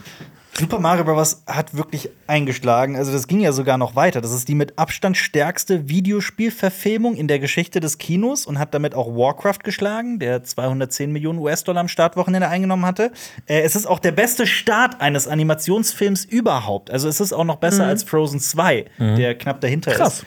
Ähm, es ist der erfolgreichste Film vom Studio Illumination, die ja eigentlich mit Filmen wie Minions, Ich einfach unverbesserlich, äh, Pets und Sing und so weiter eh schon Riesenerfolge zu verzeichnen haben. Gerade Minions. Und das halt mit diesem Super Mario Bros. Film, vor allem weil Nintendo und äh, der Schöpfer von Mario, Shigeru Miyamoto heißt er, ne? Ja. Hat ja eigentlich super schlechte Erfahrungen in der Filmbranche gemacht, so mit dem ersten Mario-Film und so. Ah. Die haben das jetzt richtig lange köcheln lassen Ja. mit, dem, mit der neuen Mario-Verfilmung. Und das freut mich schon so ein bisschen, dass der Film jetzt so erfolgreich ist, weil gerade man gemerkt hat, dass das Studio da so sehr zaghaft war und ähm, man hat es dem Film auch ein bisschen anmerkt vielleicht, dass er sich nicht so viel traut und so. Und ich meine, dann kann ich es ihm wenigstens gönnen, dass er jetzt nicht äh, gehasst wird. Also ein bisschen vielleicht von den Kritiken, weil bisher sind die internationalen Kritiken nicht so super, was den Film Sehr angeht. durchwachsen. Ähm, ganz anders wie zu, zu meiner Kritik, die natürlich die wichtigste ist. Ähm, Nein, aber wir haben den Film ja, die, wir haben den wohlwollend bewertet, würde ich sagen. Ähm, deswegen, du hast den ja auch gesehen, Alpa? Ich habe ihn auch gesehen, wir haben ihn ja gemeinsam gesehen. Ja. Und äh, ich, Du warst auch da, oder? Ich war auch, ich war Ja, auch da, ja. Ich du war da einfach nicht mir, auch ja. da. Äh, ich kann die Häme nicht nachvollziehen tatsächlich. Ähm, ich sehe das schon auch so. Wir haben ja auch danach sehr ausgiebig über den Film gesprochen und ich habe auch gesagt, für mich ist es kein perfekter Film. Also die, ich meine, der Film ist nur 90 Minuten lang oder so, der ist wahnsinnig kurz, aber auch extrem rasant Mhm. und die Handlung ist so sehr, ne, also wie als hätte eine KI das geschrieben teilweise. Es ist so, Da hast du recht. ja. äh, Aber, Belanglos. aber, und ein ganz großes Aber, ich war total überrascht darüber, wie witzig ich den Film fand. Ich fand den teilweise extrem witzig.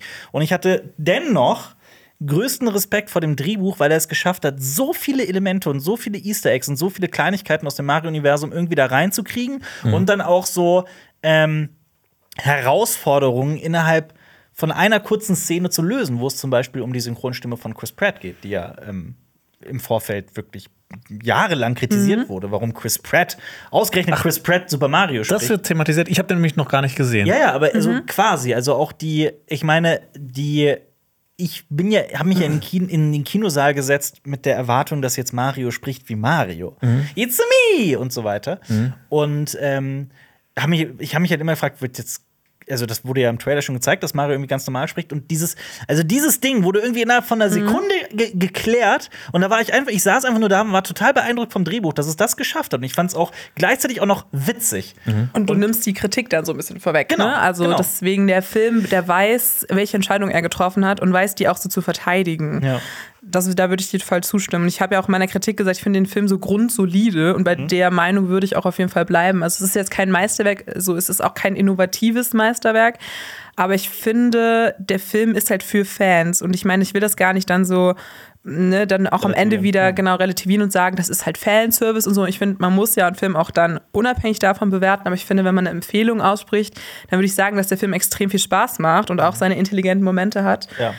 Aber, Aber ja. hättet ihr Genau- noch Bock auf den, auf den zweiten Teil? Ja, absolut. Und ich hätte sogar Bock auf den nochmal. Und ich meine das vollkommen ernst. Ah, noch mal weil, schauen, Ja, okay. ernsthaft. Weil, pass auf, die Sache ist die, wenn ich das mal einfach so listenartig durchgehe, ich fand den Film sauwitzig, also wirklich witzig. Ich finde, es gibt Gags in diesem Film, die habe ich in also die habe ich seit ich, ich war total begeistert von dem Humor des Films. Du hättest auch nicht erwartet, dass das in so einem Film In kommt. einem, in einem Super Mario-Film, Ja. absolut, ja. Dann, du kannst dir das gar nicht vorstellen. Es gibt, ich will es dir nicht spoilern, aber es, es gibt wirklich wahnsinnig witzige Momente in dem Film. Er ist so rasant, es, gibt, es passiert so schnell, so viel, dass diese 90 Minuten wirklich verflogen sind. Oh, da bin ich eh Riesenfan von, weil Absolut. gefühlt ja alle Filme gerade viel länger werden. Mega erfrischend. sitzen ja. wir in sehr vielen dreistündigen Filmen aktuell. Und außerdem, das ist der dritte Aspekt, über den wir noch nicht gesprochen haben, und da, also da, für, für den brenne ich am meisten. Dieser Film ist wunderschön animiert. Der ist Ja. also wirklich malerisch schön teilweise. Und ich war komplett, weil ich das auch von Illumination so nicht gewohnt war. Weil ich sehr viele Filme von denen wirklich teilweise hässlich finde. Und da hat, hat man wirklich gemerkt, da hat man sich Mühe gegeben, Ja. da wollte man auch irgendwie diese, diese Elemente von Mario in eine Welt gießen. Ne? Sorry, ich wollte nicht absolut, nee, aber absolut, ja. Ja. Ich glaube, ich meine, alle Leute, die da wahrscheinlich mitgearbeitet haben, oder die meisten werden schon mal Super Mario in irgendeiner Form gespielt haben. Ich glaube, da hast du auch so eine ganz andere Verbindung zu und hast Bock, Mhm. das noch geiler zu machen, als wenn du jetzt einen Film machst über. Was ist Sing? Waren das nicht singende Tiere? Das waren Ja, ja, das singende war so Tiere, die bei so einem Contest. Ja, mitgemacht ja, genau. haben. Ja.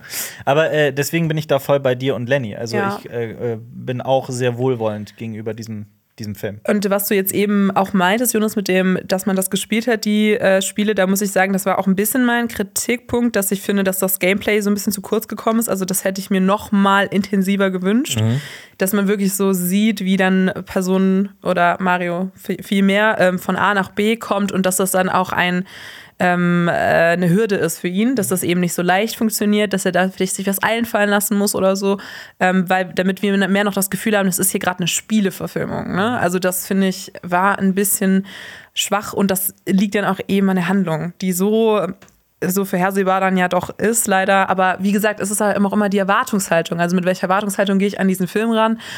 Und wenn man ihn jetzt nach Maßstäben, wie jetzt zum Beispiel, ich weiß ich nicht, den neuen Ari Aster bewerten würde, dann würde der Film nicht so gut wegkommen. So, aber ähm, per se finde ich, wenn man da jetzt erwartet, dass man Spaß hat, kann man sich auf den Film freuen. Ja. Es ist ja auch wahnsinnig schwierig, aus so einer Figur wie Super Mario wirklich eine kohärente Geschichte zu, zu, zu ergibt nicht so viel her, Es, ja. ist, es ist schon schwierig. Ja, es wäre krass gewesen, wenn die da jetzt was gemacht hätten, so er hat dann da so eine Vergangenheit, eine Ja. dunkle oder sowas. Ja, nee, von daher, ähm, ja, der zweite Teil ist höchstwahrscheinlich und Jack Black, der Bowser spricht im Ja. Original, hat schon gesagt, er würde sich freuen, wenn Pedro Pascal Wario, Wario. Natürlich, Ja. natürlich. Da wird Lenny sich freuen. Das ist halt auch die Sache, wir haben den Film auf Deutsch gesehen und ich habe schon währenddessen mir die ganze Zeit gedacht, oh, ich würde saugern gerade Ja. Jack Black hören oder auch Charlie Day, der Luigi spricht. ja. Und ähm, ja, das, deswegen, deswegen, also allein deswegen, ich will den unbedingt noch mal sehen, dann im Originalton. Ja. Das macht ja noch was Guck aus. dir den im Original, Jonas, wenn du den noch nicht gesehen hast. Vielleicht kommt der ja auf äh, Netflix. Ja, genau, nämlich da kann man auch viele Filme im Original schauen. Und Netflix hat jetzt mal was wirklich krasses, Neues ausprobiert, was aber vielleicht gar nicht so visionär und neu ist, wie man sich vielleicht denken könnte. Weil die haben zum ersten Mal einen Pilotfilm bestellt und nicht direkt die ganze Staffel für eine Serie produziert. Die ähm, dieser Pilotfilm, um den es sich dreht, der heißt Little Sky, soll eine Comedy-Serie sein und es geht um einen kleinen Vorort, in dem der Bürgermeister verschwindet und eine junge Reporterin, die im Fall ermittelt. Unter anderem mit dabei ist Samara Weaving. We, we, Weaving. Samara Weaving. Weaving. Samara We, Weaving. Weaving. Weaving. Ja. Ist das nicht die Nichte von Hugo Weaving? Das Ja. ist die Nichte von, Von Hugo, Hugo. Weaving. We- Nepo. Baby. Alarm. Nichte ist, äh, äh, wenn der Onkel, ne? Ja, Also genau. Hugo Weaving ist ihr Onkel. Ja, ihr Onkelbruder. Nein, äh, falsches, falsches Franchise, sorry. Da sind wir wieder bei Game of Thrones, ja. Warte, ich hole mein Shirt raus. Ja. Das ist jetzt so ein erster Test von, von Netflix, dass erstmal ein Pilotfilm produziert wird, bevor eine ganze Staffel produziert werden soll. Und ich meine, das gibt ja vielleicht ganz gute Gründe dafür, warum man sowas machen sollte. Also natürlich, also das ist ja, ich finde es halt so witzig, dass Netflix sich halt immer wieder positioniert so als Anti-Fernsehen, ne? Ja. Und dann aber halt auf dieses Mittel zurückgreift, was das Fernsehen halt seit Jahrzehnten macht, nämlich äh, Piloten zu produzieren, dann zu gucken, welche Piloten funktionieren und daraus dann eine Serie zu bestellen. Beziehungsweise sie, sie, sie rudern auch immer so ein bisschen mehr zurück. Ich meine, die, die waren ja dafür bekannt, einfach eine Staffel komplett an einem Stück rauszuhauen. Ja. aber Da zum Beispiel sie zurück, ja. Genau bei Stranger Stranger, Things, Things, zum ja. Beispiel haben sie es auch in zwei Genau. Fuhren quasi Machen so Hybriden released. jetzt daraus, so, Ja. dass man die in zwei Hälften teilt oder Drittel. Vielleicht hat das, was jetzt irgendwie seit Jahrzehnten geklappt hat im Fernsehen, vielleicht ist das Vielleicht so noch so krass in den Köpfen drin, dass Ja. das oder hat einen Hintergrund. Ja, aber das ist dieser Revoluzzer-Gedanke von Netflix wird ja immer mehr aufgeweicht tatsächlich. Ja. Es ist ja, äh, äh, die denken halt, ah, wir versuchen das trotzdem noch mal und ähm, ich meine, so ein Pilot ergibt ja auch Sinn, weil nur weil etwas auf dem Papier funktioniert oder irgendwie im Casting, sowas muss man ja auch eventuell auch einfach mal sehen auf dem Bildschirm, ob die, ob die, ob die Chemie zwischen den Figuren stimmt und so weiter, ob diese Idee auch wirklich funktioniert auf dem, auf dem Bildschirm. Und besonders, weil Netflix ja in den letzten Monaten ganz, ganz viele Serien hatte, die nach einer Staffel abgesägt wurden. Und ich finde, dann ist es ja, zeugt es ja auch davon vielleicht, dass man da sich auch manchmal geirrt hat, auf das falsche Pferd gesetzt hat. Zumindest, ähm, dass dann da ganz, ganz viel Content produziert wird, der ins Nichts führt. Und das finde ich immer sehr unbefriedigend. Und enttäuschend. Ja. Immer noch Ja. sauer wegen.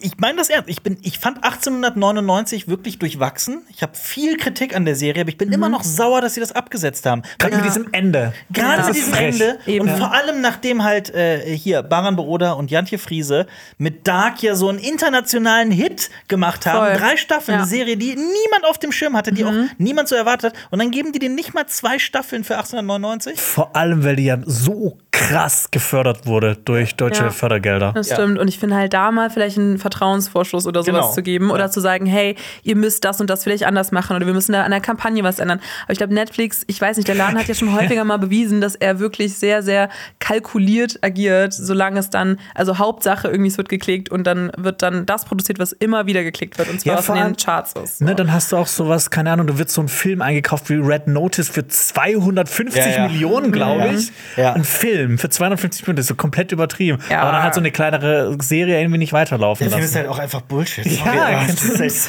Voll. Greyman war doch auch so ultimativ Ja, teuer. oh ne? mein Gott. Aber ich finde, da ist dann auch wieder, ne, das ist dann auch die Logik, die dann immer funktioniert, irgendwie in der Industrie. Halt dann mit so Stars, die dann irgendwie Leute ne, ranhalten, irgendwie drauf zu klicken, Ryan Gosling und so weiter.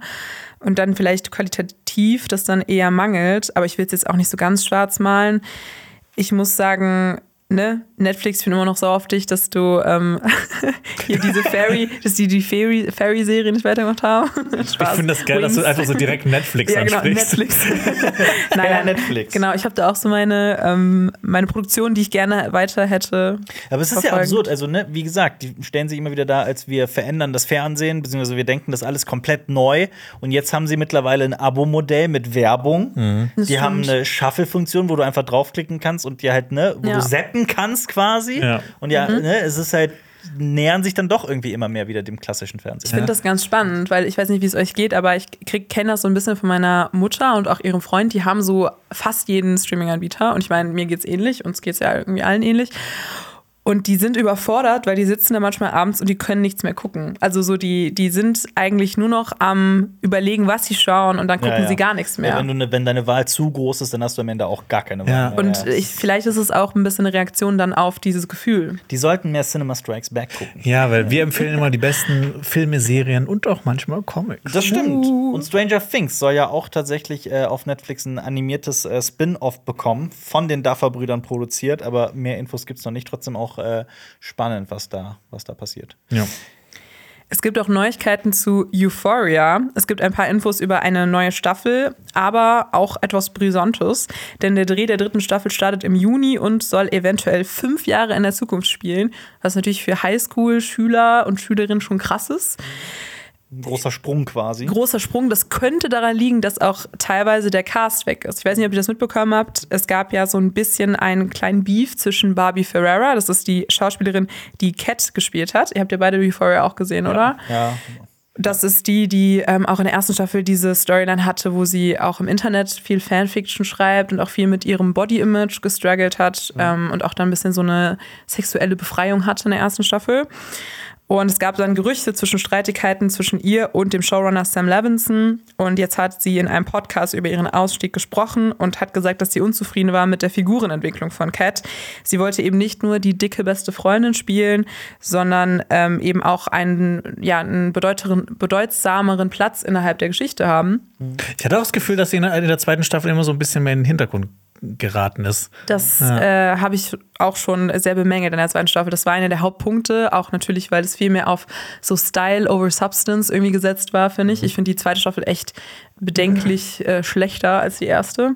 Und genau, Cat wurde dann eigentlich, ist eh nur noch so verkommen zu so einem Side-Character, der dann auch in einer ähm, Szene ganz, ganz anders agiert hat, wie sie sonst agiert hätte. Und mhm. das war dann gar nicht mehr kohärent mit der Figurenzeichnung, was ich sehr schade fand. Also ja, finde ich jetzt diese Antwort von ihr lässt mich dann so ein bisschen zweifeln, ob ähm, Euphoria in die richtige Richtung geht. Bin ich ehrlich. Also, wenn das auch wirklich der, der wahre Grund ist, und das, davon gehe ich jetzt mal aus, ähm, finde ich das auch extrem cool zu sagen: Ey, ihr wisst nichts mit meiner Figur anzufangen. Ich, ich fühle mich wie auf dem Abstellgleis und ich glaube, es ist besser für mich, wenn ich mich jetzt von der Serie entferne. Und ich glaube schon, dass das auch eine, dass das eine Entscheidung ist, die auch echt viel Mut erfordert, von so einer Schauspielerin zu sagen: Ey, es ist zwar so eine gehypte Serie, aber ich habe da keinen Bock mehr drauf, ich ja. gehe da jetzt raus. Eben. Weil Zyniker oder Zynikerinnen könnten jetzt auch sagen: Ach, das ist nur so eine Ausrede, die macht das jetzt nur, weil die eh gehen wollte und so weiter. Mhm. Ähm, nee, aber ich, ich mhm. finde das also wirklich, das ist ziemlich krass, dass, ja. sie das, dass sie das so durchzieht. Gerade auch, wenn man mit so Sachen, die ja eher im Hintergrund passieren, so an die Öffentlichkeit geht, gibt es ja immer so die Befürchtung dann wahrscheinlich auch, ne, dass einen die Leute einfach nicht mehr buchen, genau. wenn man halt so Sachen verrät. Und ich meine, ja. Klar. Der, der, der nächste ja. Auftraggeber ja auch sagen könnte, ja gut, wenn sie so über ihren alten aber Auftraggeber ja. spricht, warum, mhm spricht sie so vielleicht bald über mich. Ja, aber äh, das ja, kann nee. sein. Ich bin schon auch ein Fan von ihr. Also ich folge ihr auch auf Instagram und habe immer das Gefühl, dass ich ihr das natürlich auch durch meine, durch meine Einschätzung auch als ihre Instagram-Followerin, ich glaube, sie hatte auf jeden Fall, ähm, nee, ich vertraue ihr da, dass sie da den richtigen Riecher hatte und ausgestiegen ist. Meint ihr, dass Henry Cavill das irgendwann auch sagen wird über Witcher? Ich habe gedacht, du meinst, das, meint ihr, dass Henry Cavill in Euphoria vorkommt? also, der kann ja nicht überall mitspielen, ne? Also ja. Ja. Äh, dass er das auch sagt über The Also Witcher. genau, weil da war ja auch mal ne, diese These vom, also ich will das jetzt gar nicht miteinander vermischen, aber ja. äh, ne, dass sein Ausstieg vielleicht auch mit Differenzen zu tun haben könnte, weil er ja auch ja. immer so sehr beschützerisch war, was seine Rolle anging und so. Und vielleicht macht er ja auch mal einen Podcast oder sowas, wo er sagt. Dieses Schaubild mit ihm gesehen, so dieser, dieser ewige Kreis von Henry Cavill. So irgendwie Henry Cavill bekommt eine mhm. coole Rolle von einem coolen Franchise. Er haut sich da richtig dahinter, arbeitet richtig viel dran, dass da seine Figur drin ist. Die Serie ist scheiße, er wird rausgeworfen und es fängt wieder vom Neuen an. Ja, ja. Also, jetzt, jetzt geht's weiter mit Warhammer 40k, ne? Ja, genau. Ähm, aber, aber das ist ja sein Baby. Also ich glaube, da würde er viel äh, noch verändern, Henry bevor Cavill er aussteigt. das, was alle Leute mit Pedro Pascal haben, habe ich seit Jahren mit Henry Cavill. Ich liebe ja. Henry Cavill mhm. über alles. Äh, auch toll. Ich, ähm, ja, also ich bin auch wirklich teilweise, ich bin ja noch nicht mal der allergrößte Witcher-Fan auch wenn ich teilweise die Bücher gelesen habe und die alle Spiele gesockt habe und so. Aber die Witcher-Serie ist halt für mich also wirklich ein Schuss in den Ofen, meiner Meinung nach. Und ohne Henry Cavill wäre es noch Cavill, viel schlimmer geworden. Jetzt wirklich, ja, ja. Es, wir werden es bald sehen ohne Henry Cavill. Mit Liam also Hemsworth, also das kann ich mir noch gar nicht vorstellen, weil man hat ja jetzt ja. auch ganz viel Bad Publicity bekommen wegen Miley Cyrus. Also. Glaubst du, der Hype um, wieso, was war da mit Miley Cyrus? Ach so, so da gab es doch dieses Ganze mit der Flowers, das ist, geht jetzt ganz in, die, in den Musikjournalismus, aber da hat sie ja diese, diese Single, Flowers, diesen Song von ihr, und dann hat sie ähm, so ein bisschen impliziert, dass ähm, er sie betrogen hat oder dass das irgendwie mit die der Scheidung. Zusammen? Genau, die waren Ach, verheiratet, ja. haben sich scheiden lassen. Cinema Strikes Red. Ja, ja kurzer, kurzer Einschub, Cinema Strikes Red, genau. Und dann hat sie halt in dem Song, der ist genauso wie When I Was Your Man von Bruno Mars. Und das war der Song, den Liam Hemsworth ihr gewidmet hat an ihrer Hochzeit oder sowas. Und deswegen singt sie auch, dass sie sich selbst Blumen kaufen kann. Also ich weiß nicht, Jonas, kennst du den Songtext von When I Was Your Man von Bruno Mars? Nee, oh leider nicht. Nee. Okay, aber da geht es eben darum. I catch a grenade for ya. fast, fast. Aber das ist Bruno Mars. Genau, das ist Bruno Mars. Bruno Mars. Der Bruno. Der Bruno Mars. Der Bruno, ja. Und ja, naja, ich will da jetzt gar nicht so doll einsteigen, aber da gibt es auf jeden Fall viele Leute, die jetzt was gegen ihn haben. Ja. Aber ich, ich nicht. Ja. Kann mir vorstellen, vielleicht, vielleicht hatte er aber, doch Talent. Um nochmal auf Euphoria zurückzukommen, glaubst du, der Hype ist Geschichte oder glaubst du, dass Euphoria nochmal einschlagen kann? Ich glaube, solange Zendaya mit von der Partie ist, kann die Serie immer noch einschlagen. Und äh, sie hat ja schon bewiesen, dass sie auf jeden Fall kreativ ist und dass sie auch ähm, sich neu erfinden kann. Das hat sie in der zweiten Staffel auch gemacht. Ich finde, für mich war das eine Richtung, die ich eher nicht so mochte. Mir hat so dieses figurenzentrierte, Ensemble-mäßige in der ersten Staffel viel, viel mehr gefallen. Und äh, sie reagieren ja auch immer auf so aktuelle politische Diskurse, auch in den USA. Da gab es ja auch mal diese Specials, die auch ähm, an Silvester rauskamen, wo es dann um die einzelnen Figuren mhm. ging, von Rue zum Beispiel. Und das hat mir alles schon sehr, sehr gut gefallen. Ich glaube, ich mecke auch immer noch auf einem sehr, sehr hohen Niveau und für eine Teenie-Serie hat Euphoria immer noch einen hohen Stellenwert. Also ich glaube nicht, dass das vorbei ist. Guckst du Feelings? Von Funk? Äh, ich habe die ersten paar Folgen durfte ich schauen und das erinnert mich auch sehr an Euphoria, ja. Aber es ist mehr Mystery. Ist es cool?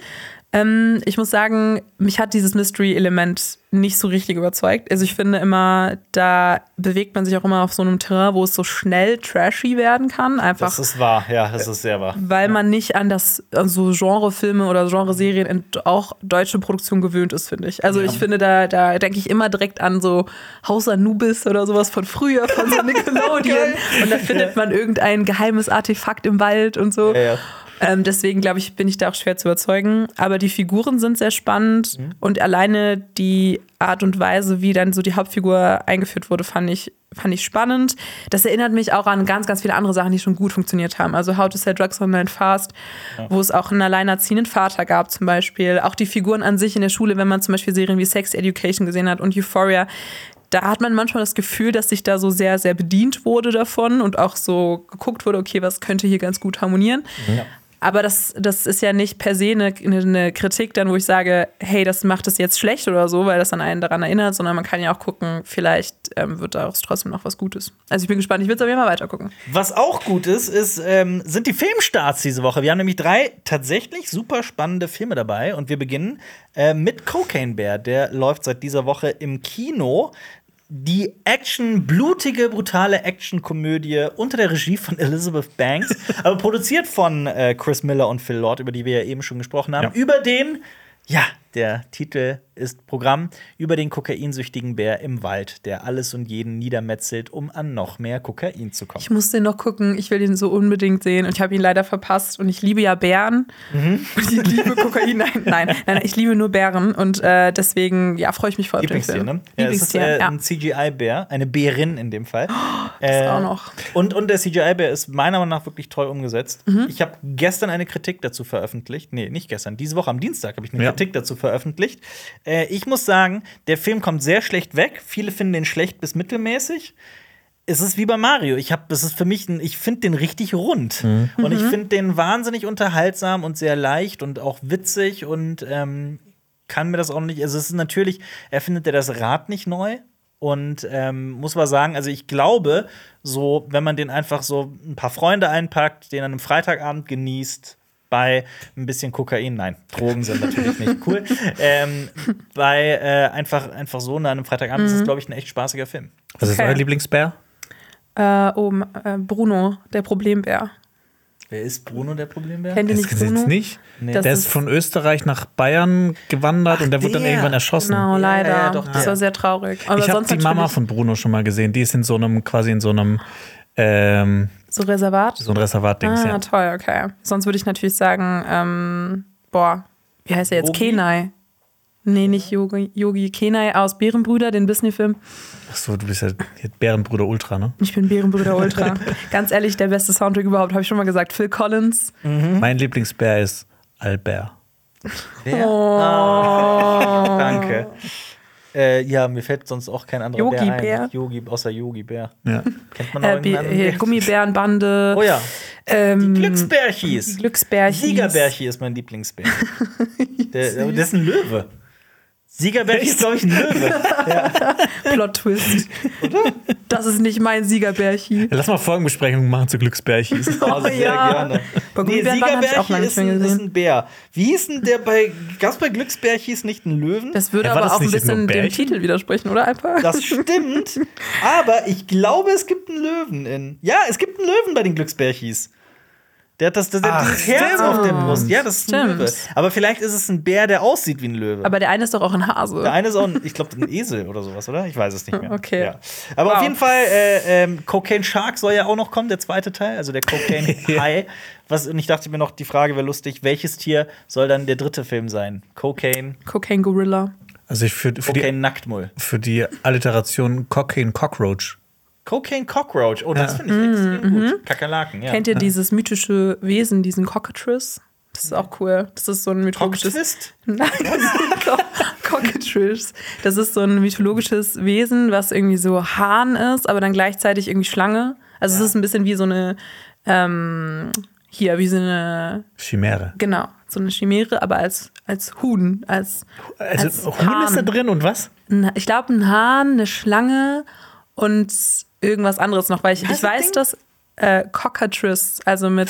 A-T-R-I-C-E. Cockatrice. E. Genau. Ja. Also ich weiß das, weil äh, Leute in meinem Umfeld das mal als Tattoo machen wollten, was ich ein extrem geiles Tattoo-Motiv finde. So Wolken, also ich habe Ist das gedacht, ein geiles Vieh? Also ich sehe das ja jetzt erst. Ja, ich habe ja so ein Fable für mythologische Wesen. Ich hatte mal so ein ganzes Buch, wo alle mythologischen Wesen aus unterschiedlichen Kulturen, ne, deswegen habe ich auch, ich habe so ein Hast du das Kitsune-Tattoo. noch?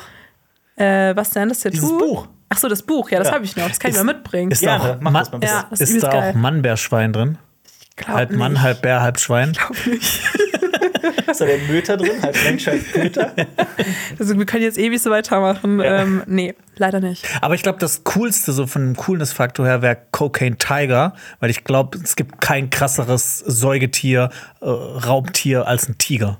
Ja, das stimmt.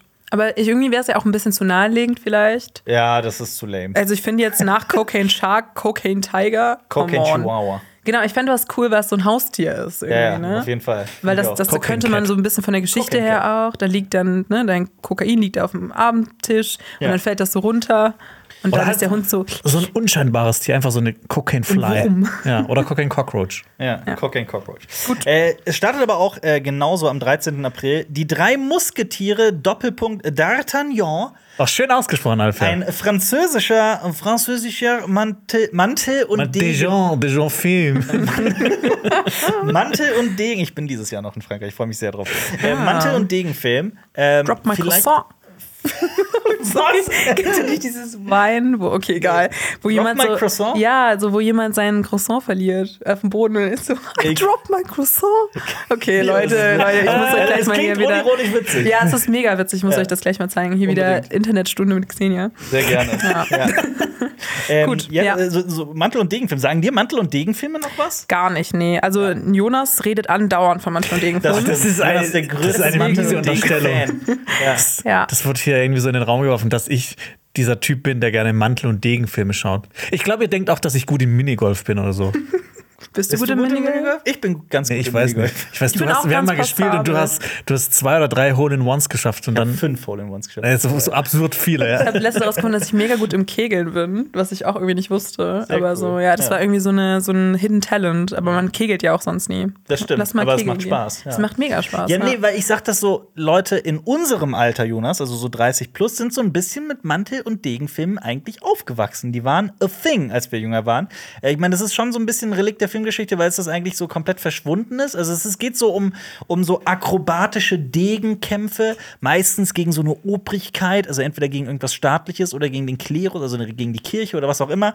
Ähm, und da kennt man eigentlich vor allem eben äh, die drei Musketiere, Schrägstrich D'Artagnan. Oder wie ich früher gesagt habe, die drei Muskeltiere. Muskeltiere, genau, weil Musketiere, das muss man ja vielleicht auch erklären. Das sind, ne, äh, das waren früher die Typen, die Musketen. Musketen trugen, Ja. ne? Daher kommt das, Musketier. Ähm, also die drei Musketiere oder Zorro. Zorro war halt so, auch ja, damals, Zorro ne? Antonio Banderas ich, und sowas. Also, ich habe halt gedacht, du wärst so ein Zorro-Typ, der das äh, früher gefeiert Ich habe hat. tatsächlich, ich habe die zwei Zorro-Filme mit Antonio Bandera- Banderas gesehen, das war's. Aber ich, Wobei auch. ich auch sagen muss, ich habe auch ein paar äh, die drei Musketiere-Verfilmungen gesehen. Ja. nicht nur die eine mit Logan Lerman, wir haben uns schon mal drüber unterhalten. Ich habe die, nicht Serie so gesehen her. früher als Kind, die im Fernsehen lief, zu den drei Musketieren, die ich Hm. äh, sehr gefeiert habe. Ich habe auch mal geguckt, ähm, seit, also ich glaube in den 20ern kam so der erste Zorro-Film raus, also 1920er. Und seitdem ist mindestens alle zwei Jahre ein Film oder eine Serie zu dem Stoff erschienen. Ja, ja. Wow, weil ich finde, das geht schon dann an mir vorbei. Also ich dachte wirklich, dass es eher was der, Vergangen was der Vergangenheit angehört. Also denkst du jetzt durch den Film, du hast ihn gesehen, Jonas? Ja. Weil du bist ja ne, Offizieller Mantel- und Degen-Fan. Also in meiner Freizeit trage ich auch nur Mantel und Degen. ja. fällt hier so ein Degen so von hinten so. Oh, den hat Jonas wieder vergessen. Ähm, ja, können, können die ein Revival feiern? Was würdest du sagen? Ich glaube nicht. Ist der Film nicht gut genug, um einen Hype zu generieren? Nee, also ne, ich finde den Film, der ist übrigens über, äh, mit, mit Eva Green, wo ich gar nicht gewusst habe, dass sie eigentlich Französin ist. Das war so Ja. komplett neu für mich. Und hab, Vincent Cassel. und Vincent Lion. Cassel. Oh, ich mag Vincent Cassel. Die beide spielen da mit. Das ist ein französischer Film. Ich glaube jetzt nicht, dass der so groß werden wird. Ich glaube, der wird halt eher wieder so ne, in Frankreich wieder groß werden, weil er auch so für die Verhältnisse auch echt wieder, glaube ich, ein gutes Budget hatte und einfach gut aussieht. Ähm, aber ich, diese Geschichte finde ich halt altbacken so ein bisschen. Ich meine, es wurde halt schon 50 Mal Tausendmal gezeigt. erzählt, ja, ja. Okay. Also literally 50 Also Mal. nichts Neues einfach. Und ich habe hab durch Zufall auch gesehen, es gab eine, es gab eine drei Musketiere-Verfilmung aus den 90ern, 92. Da spielen unter anderem mit ähm, Thomas Gottschalk. Nein. Was? Oh es, mein Gott. Es spielt Warte, mit. ja, das stimmt. Mike Krüger. Nein, nicht mal kriege noch viel. ich ich, ich, ich, ich suche noch, mal, Schweiger. ich suche noch mal kurz raus, weil Okay. das so absurd ist, weil es ist quasi nur diese Geschichte, aber halt so umgemünzt auf so einen Radiomoderator. Oh Gott. Aber auch Jan eine Böhmermann. Komödie, oder wie? Ist es äh, ein halber Ritter auf der Suche nach der hinreißenden Herzelinde? Nee. Nee, das ist es nicht. 90er? Nee, Aber Moment. das klingt nach einem guten. Der guten Ring der Film. Musketiere heißt das. Ja. Mit David Hasselhoff. Mit David Hasselhoff? Ja. Mit John Thomas Rice Davies. Ja, Ach, Quatsch. und noch einer ist mit dabei, den habe ich auch gerade vergessen, auch relativ bekannt. Cheech. Ja, Cheech von Cheech und Chong. Geil. Kenn ich nicht. Wer ist Thomas, Go äh, wer ist Thomas Gottschalk?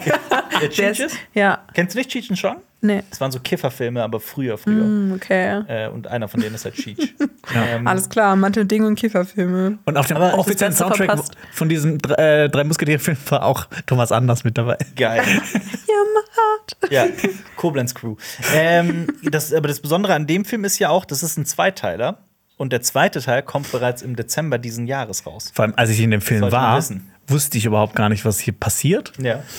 Äh, ich fand den im Großen und Ganzen okay. Ich fand so, die Kämpfe waren cool gemacht, so Plansequenzen, lange Plansequenzen, Dann wenig Schnitte. wenig Schnitte, also oder gut kaschiert. Upsala, upsala, gut. Viele Schnitte mit dem Degen, wenig Schnitte im Schnitt, in der Montage. Man. Ich habe gedacht, das kommt so ein cooler Reim, aber Mehr, äh, weniger, nee, mehr Schmiss, weniger Schnitt. Was? Schmiss, kennt ihr nicht Schmiss? Doch, die Schmiss, Das ist das Schmiss, Narben, wenn du halt ja. vom, vom Fechten sowas im Gesicht nee, hast. Hab ich, hab ich, zum ersten Mal. Ah, okay. Ja. ja. Heute lernen wir noch Ja, richtig was. Ne? Cockatrice, Schmiss, Ewoks. äh, ja. So Ach so, können ja, wir genau. die Folge nennen. Aber ich fand den Film so im Großen und Ganzen okay, weil die halt, es sind also die ganzen, die ganzen Dudes da, diese vier Dudes, also die drei Musketiere und D'Artagnan, D'Artagnan. weil er ist ja kein Musketier, also Ja. noch kein Musketier. Und die sind halt irgendwie im Prinzip alles die gleichen Figuren. Also es ist halt alles so kopiert. Die haben alle immer so, so immer so, sie haben ja immer so einen frechen Spruch, so ein bisschen wie bei Marvel, Mhm. dass sie immer das letzte Wort haben. Und das hat mich so ein bisschen angenervt. Okay, und die sind halt von. Anfang an so direkt so befreundet, ne? Die machen am, also am Anfang wird das so dargestellt, ah, wir haben jetzt hier diesen großen Zwist zwischen uns, aber so innerhalb von zwei Minuten sind die dann die besten Freunde.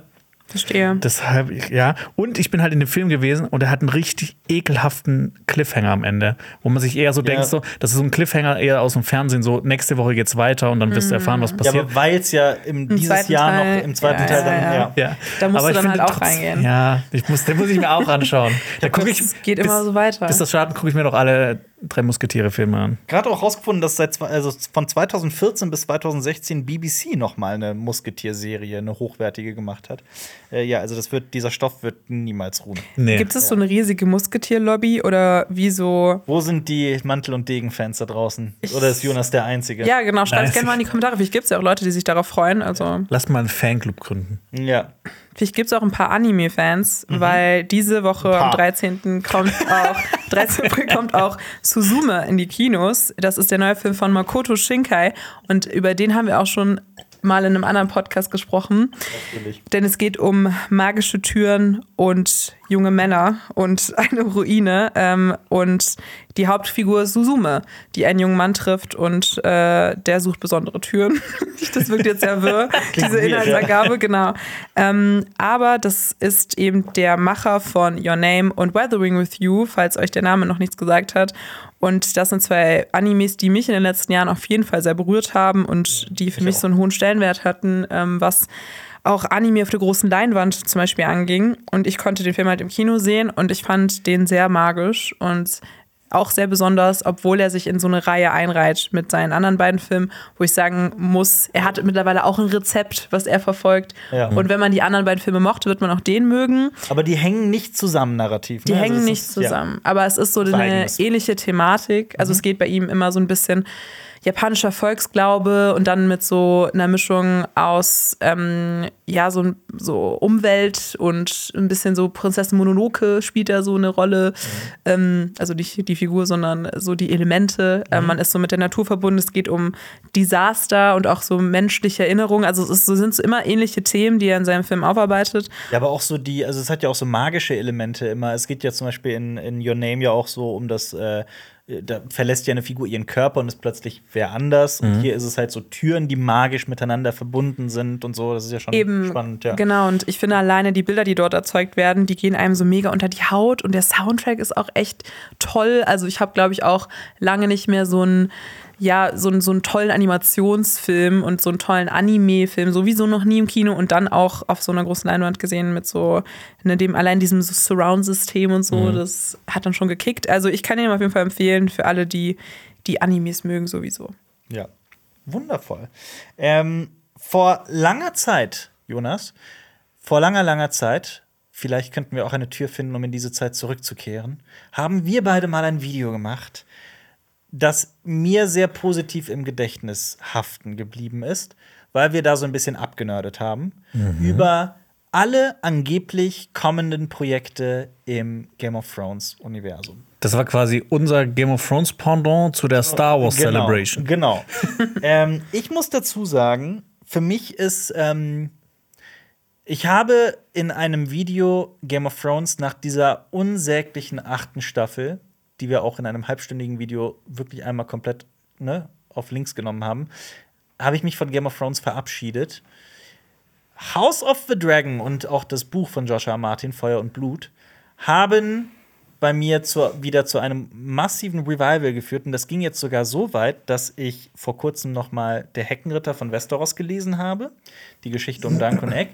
Und jetzt gerade auch mittendrin, also irgendwie auf Seite 1200 oder sowas, von Das Lied von Eis und Feuer stecke. Also im Schön. dritten deutschen Toll. Buch, im zweiten englischen. Und ich lese das jetzt einfach noch mal.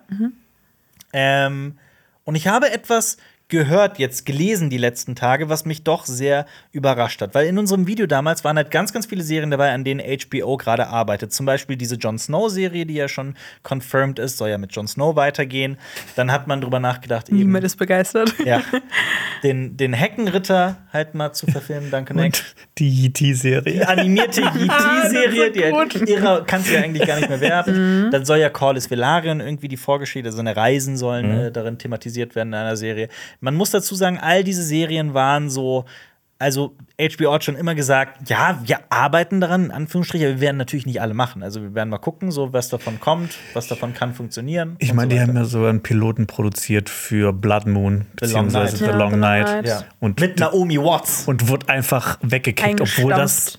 Ich glaube, einen zweistelligen Millionenbetrag gekostet hat. Und obwohl da war ich aber auch von Anfang an der Meinung, warum nehmt ihr das? Das ist das Letzte, was ihr Ja. nehmen solltet, um Ja. daraus eine Serie zu machen. ja, das hatten Ja. wir in Staffel 8 gesehen in schlecht. Das wollen wir jetzt nicht nochmal sehen. Also ich, ich war, war damals auch eher dann so beruhigt, dass sie es nicht gemacht haben. Also Ja, ich finde, aber- Dance of the Dragons bietet sich halt viel mehr an. Ja, aber vor allem auch die lange Nacht soll ja nebulös in der Vergangenheit liegen. Das ist ja eine, das ist ja wirklich 8000 Jahre in der Vergangenheit. Das sollte für mich einfach da so als, ne, als Teil des Worldbuildings so ganz am Rand liegen. Aber so Sachen wie Duncan Egg und so weiter fände ich als Serie super spannend. Oder House of the Dragon, was es ja geworden ist. Ich würde mich halt mega auf so eine Numeria-Serie freuen. Also da war ich auch immer so eine Abenteuerfigur, eine weibliche, also eigentlich die ja so ein bisschen an Arya Stark erinnert. Äh, da würde ich die Daumen drücken, dass die Serie umgesetzt Die Geschichte ist ja aber auch quasi in seinen Grundzügen ja auserzählt. Also das kannst du ja auch machen und da weiß man ja, wie Voll. das aussehen. Das könnte, glaube ich, mega spannend werden. Ähm, arbeiten sie ja auch dran. Und wir haben damals gesagt in unserem Video, was nicht kommen soll, was quasi schon gecancelt ist, ist eine Serie über Aegon den Eroberer, Aegon den Ersten, quasi den Mann, der die Targaryens auf Westeros überhaupt erst auf die Landkarte gebracht hat. Mit und seinen die, zwei Schwesternfrauen. Den Begründer der Dynastie. Genau, die Königsreiche zu sieben Königslanden gemacht hat. Ähm, und der eine König, der erste, eine einzige König über Westeros war. Natürlich mal, wenn man den hohen Norden und Dorn und so weiter aus, ausklammert. Ähm, und jetzt hieß es, scheinbar wird noch immer und weiterhin an einer Serie über Aegon den Ersten gearbeitet. Und ich finde das witzig, weil auch, wo wir gerade eben über Henry Cavill gesprochen haben, sehr, sehr viele machen diese Photoshop-Aktionen, so, so eine Fake-Poster und so weiter mit Henry Cavill als Aegon der Eroberer, wo ich aber auch sage, ja, vielleicht lieber nicht. Ähm, Ich habe mir auch immer gedacht, dass diese Serie sich so am echt gut anbietet, weil gerade mit Feuer und Blut hat er ja auch diese ganze Vorgeschichte, die ist immer so, so die so ein bisschen spora- sporadisch erzählt wurde, die jetzt nicht ganz so ausgereift war. Mit, mit Feuer und Blut hat er es ja richtig so outgeflasht, hat er richtig so äh, detailliert alle drüber berichtet. Und warum Beginnt- nicht das machen? und es beginnt Ja. mit Aegon, dem ersten. Ja. Ich finde es auch cool, aber ich muss sagen, ich glaube, durch House of Dragon habe ich schon so ein bisschen so einen Targaryen, nicht Überschuss, aber ich glaube, ich fände die anderen Serien noch spannender, jetzt als so die Aegon-Geschichte, einfach nur weil wir halt jetzt schon so eine, so eine Targaryen-Serie haben und da auch viele Figuren drin vorkommen. Ja. Und ich glaube auch dann für mich die Geschichte von Aegon, dem Eroberer, für mich auch so viel durch Referenzen geschieht schon in den einzelnen Serien, dass ähm, ja, ich dann trotzdem mich drauf freue, aber das bei mir nicht so die Nummer eins wäre. Aber Ja. hey, auf der anderen Seite würde ich auch voll feiern, wenn es eine Roberts Rebellion-Serie geben würde. Und die ist ja natürlich so total nah an den Ereignissen von Game of. Thrones dran. Ne, das ist dann auch nicht, da bin ich nicht ganz Ja. einheitlich in meiner Wobei Meinung. da George R. Martin das eigentlich immer kategorisch abgelehnt hat. Der meinte, das ist so sehr verankert in der Hintergrundgeschichte von, der, von Game of Thrones, also der Stimmt. Serie und so weiter, dass man das eher nicht machen sollte. Aber wer weiß. Ja, ich, ich, Also- ich habe mir halt immer so Fanvideos über Liana und Räger angeguckt und so. Elia Martell, ich bin da sehr drin in der, Ich glaube in der auch, Geschichte. das, das ist immer nur eine, eine Frage der Zeit und dann des Erfolgs auch. Und ich meine, George R. Martin ist jetzt auch nicht mehr der Jüngste und es ist halt dann auch irgendwann was passiert, wenn er irgend- eines Tages mal stirbt und was ist mit seinem Nachlass? Wer, wer ist dann quasi so der Schirmherr, der das alles beaufsichtigt? Ja. Weil ich meine, bei J.R. Tolkien war es ja Christopher Tolkien, der einfach jahrzehntelang dieses ganze Ding noch weiter am Leben halten hat, Vermächtnis, das ja. Vermächtnis Ja. bewahrt hat. Das. Wie ist das dann bei George R. R. Martin? Da frage ich mich auch Das ist schon. eine sehr berechtigte, gute Frage und ich weiß es nicht. Ich auch Man nicht. hätte ja auch mal denken können, dass es vielleicht David Benioff und D.B. Weiss sind, aber das ist ja auch Mhm. undenkbar jetzt. Äh, und das will, glaube ich, auch niemand auf diesem Planeten. Vor allem, was ich jetzt Ich auch glaube, so die beiden am wenigsten. Ja, weil, weil ich finde es halt auch so, so krass, weil ich habe von David Benioff mal ein Buch gelesen, nämlich Stadt der Diebe, und fand das echt gut. Und da war sehr begeistert von seinem Schreibstil und auch wie er diese Geschichte, es geht da um die Belagerung von, äh, von, von, von Stalingrad. Ähm, und es ist so eine total bewegende, berührende, aber auch spannende Geschichte. Und ich dachte immer, ja, krass, vielleicht sind es ja die beiden, die das dann irgendwie fortführen oder so. Ja, und dann kam Staffel 8 und dann war. eh- Also theoretisch, theoretisch hätte man schon ab Staffel 5 ja skeptisch sein können. Aber Das dann mit stimmt. Staffel 8 war es dann wirklich äh, vorbei. Ich meine, Miguel Sapochnik ist ja schon so ein bisschen der neue äh, D&D gewesen, Aber aber gibt's ja jetzt angeblich wieder Stress. Ja, mit genau, habe ich Ja. auch mitbekommen. Das ist halt so ein bisschen schade, aber vielleicht muss man sich auch damit zufrieden geben, dass es niemand anderen geben wird, außer George R. R. Martin. Ja, Und ist dass man nur hoffen kann, dass er einem genug mitgibt, dass das weiterleben kann, auch nach seinem Ableben. Unbedingt, unbedingt. Ich meine, dass man selbst in Staffel 8 so richtige Lore-Fehler drin hat, finde ich, ist halt schon, also wirklich echte Fehler, Mhm. Sachen, die falsch sind, die innerhalb der eigenen Logik der, der Serie und der, der, der, des Universums einfach schlichtweg falsch sind, finde ich halt wahnsinnig schade. Teilweise ja auch bei House of the Dragon. Teilweise auch bei House of the Dragon, ja. Ja, aber das verzeiht man mehr, weil es Ja, sonst ja. dann auch super inszeniert ist. Das Ne? stimmt. Ähm, ja, aber nichtsdestotrotz, diese Aegon-Serie ist halt noch in einer sehr, sehr frühen Phase. Angeblich wurden noch nicht mal Autoren und Autorinnen engagiert bisher, also extrem früh. Ähm, aber es werde schon jetzt sogar darüber nachgedacht, ob man nicht auch noch einen Film dazu machen möchte in irgendeiner Form. Und da bin ich mal wirklich äh, gespannt, was das, was das wird. Boah, das wäre auch mega spannend. Ein Film in dem Setting, also in Genau. Westeros, das kann ich mir auch schlecht vorstellen. Auf der anderen Seite hat das ja bei Herr der Ringe auch gut Ja, geklappt. ich will halt auch was von Game of Thrones mal auf der Kinoleinwand sehen. Jetzt nicht immer auf dem Fernseher. Okay, Xenia, äh, Quizfrage. Ich habe das gestern mit Jonas mach- gemacht und Jonas hat das fast richtig. Das ist jetzt fast richtig. Fast hat's- richtig. e- Eins Oh hat's Gott. gefehlt. Ja. ähm, Ich bin gespannt. In welcher Verbindung steht, also in welchem Verwandtschaftsgrad steht Aegon I. zu Rhaenyra Targaryen? Also Aegon der Erste, der Ist erste der- König von Westeros, Ist der hm, hm, hm von Oh Rhaenyra. Gott. die in House of the Dragon eine sehr wichtige Rolle spielt. Boah, aber da sind ja schon noch einige Herrscher dazwischen, ne? Also so, ich meine. ist das eine Antwort, Xenia? Das ist eine Frage oder eine Antwort? Antwort. ähm, boah. Warte. Ur. Also, wenn es falsch ist, Ur- brauchst du dich nicht schlecht zu fühlen. Das ist halt einfach so schwer. Das ist Okay. der Gag daran. Ja, das ist der Gag, okay. Also es ist auf jeden Fall ihr Opa, aber welche, welche Urgrad? Genau. Ähm, der Ur-Ur-Ur-Opa? Korrekt!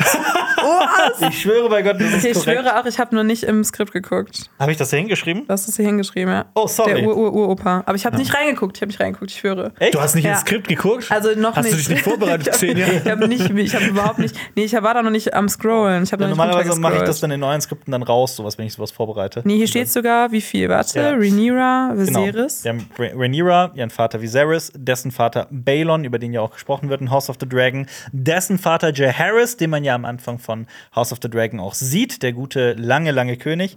Äh, dann Aenys, das ist äh, ein Sohn von ähm, Aegon dem Ersten. Anis the Lamis. Ich finde auch, das ist der Name, in dem man am wenigsten. Aber der König an sich war ja auch ein bisschen lame. Ja, der, der ist. Aber ich meine, Harris ist halt übelst der Motherfucker gewesen. Auf jeden Fall. Deswegen ist halt so ein bisschen alles, Ja. was danach und davor kam, ist ein bisschen am Nee, Schwächen. Joe Harris war übr äh, oberkrasser Sisterfucker. Das ist auch wahr. Ah, ja. Ja, ähm, gut. Das war glaubst, der das schöne ist- letzte Satz. Glaubst du, das ist Potenzial für, für nee, das, das frage ich jetzt. Glaubst du, das glaubst du, Aegon der Erste hat Potenzial für gute, gutes Fernsehen, für eine gute Serie? Also nach äh, äh, Staffel 8 hätte ich jetzt gesagt, so wahrscheinlich so, ah, interessiert mich nicht. Und jetzt nach House of the Dragon, ja, auf jeden Fall. 100 Prozent. Mhm. Ja. Auch wenn, wenn man die Geschichte kennt von Aegon, Ja. der war schon ziemlich gut im Gewinn. Deshalb, vielleicht kann das so ein bisschen langweilig werden. Ja, plus äh, da gibt es so ein paar Schlachten, die, glaube ich, sehr, sehr, sehr interessant sein könnten. Feld des Feuers. Zum Beispiel. Hallo, und jetzt melde ich mich mal kurz nach der Aufnahme des Podcasts, denn wirklich nur kurze Zeit nachdem wir den Podcast aufgenommen haben, hat HBO eine Serie zum Heckenritter von Westeros angekündigt. Die Serie ist bestellt und wird sich tatsächlich um Sir Duncan den Großen und seinen knappen Egg drehen. Ich freue mich tierisch drauf. Ich mag das Buch sehr. Die Geschichte ist wirklich toll und sehr herzzerreißend. Es ist eine tolle Freundschaft. Man erfährt sehr viel über die Geschichte von Westeros, über die, ähm, über die Schwarzfeuerrebellion und so weiter und so fort. Also das ist mega interessant und äh, ich habe da tierisch Bock drauf. Wenn ihr uns unterstützen wollt bei diesem tollen Podcast, dann äh, bewertet uns positiv auf allen Plattformen, gebt uns alle Daumen nach oben, die es so gibt. Ähm, und folgt uns auf allen diesen Podcast-Plattformen. Und äh, wir verlinken euch jetzt noch gerne oder wir, wir, wir möchten euch auch noch den Funk-Podcast Scambit vorstellen. Oder ist es, es ist ja das Gambit im Schach. Also ist es vielleicht Scambit? Ich habe den Namen immer noch nicht gecheckt, muss ich ehrlich sagen.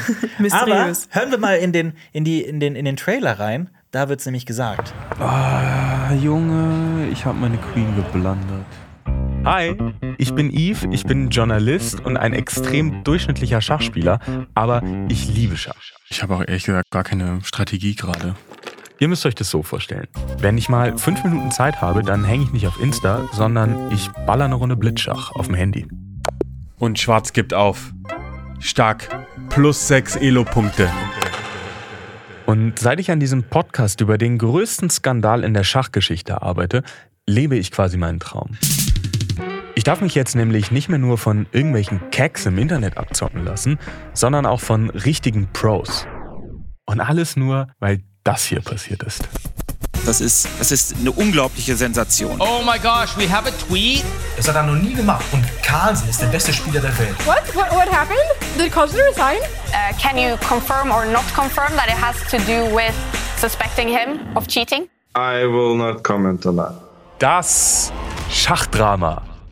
AKA Magnus Carlsen vs. Hans Niemann, AKA dieser angebliche Betrugsskandal, bei dem angeblich Morsener Analperlen im Spiel waren. Wahrscheinlich habt ihr davon gehört. Wenn nicht, kommt hier die Kurzzusammenfassung von ChatGPT als Haiku.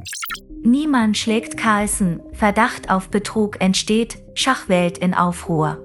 Es war jedenfalls ein Riesending. Und uns, also meinem Team und mir, war sofort klar, dass wir dazu irgendwas machen müssen, bevor sich Netflix oder sonst irgendwer die Rechte sichert. Und dann sind wir quasi direkt mit einem Körper rein in diese schwarz-weiß karierte Welt. Und je tiefer wir rein sind in das Rabbit Hole Schach, umso klarer ist uns geworden, dass es noch so viel mehr über Schach zu erzählen gibt, als wir anfangs gedacht haben. Weil der Schachhype ist real. Und was hier in den letzten Jahren abgeht, ist einfach nur wild. Oh my goodness, I fell for a trap against the bot! Ja! Da ist das Pod! Da ist das Pod! Völlig egal, ob ihr noch nie Schach gespielt habt oder seit Jahren drin seid im Game. Chess speaks for itself. Abonniert mal ganz dringend diesen Podcast, weil ohne SpielpartnerInnen geht natürlich gar nichts im Schach. Und glaubt mir, ihr wollt wissen, was hier abgeht. Das Ding heißt Scambit. Schach, Hype und Millionen. Hat vier Folgen und ist ein Podcast von Funk. Ab Donnerstag, 30. März bei Spotify, Apple Podcast oder wo ihr sonst eure Podcasts hört. What is going on? Is this a movie? Is this. Are we living in a reality show? Like, what's happening? This is crazy. Das war ein Podcast von Funk.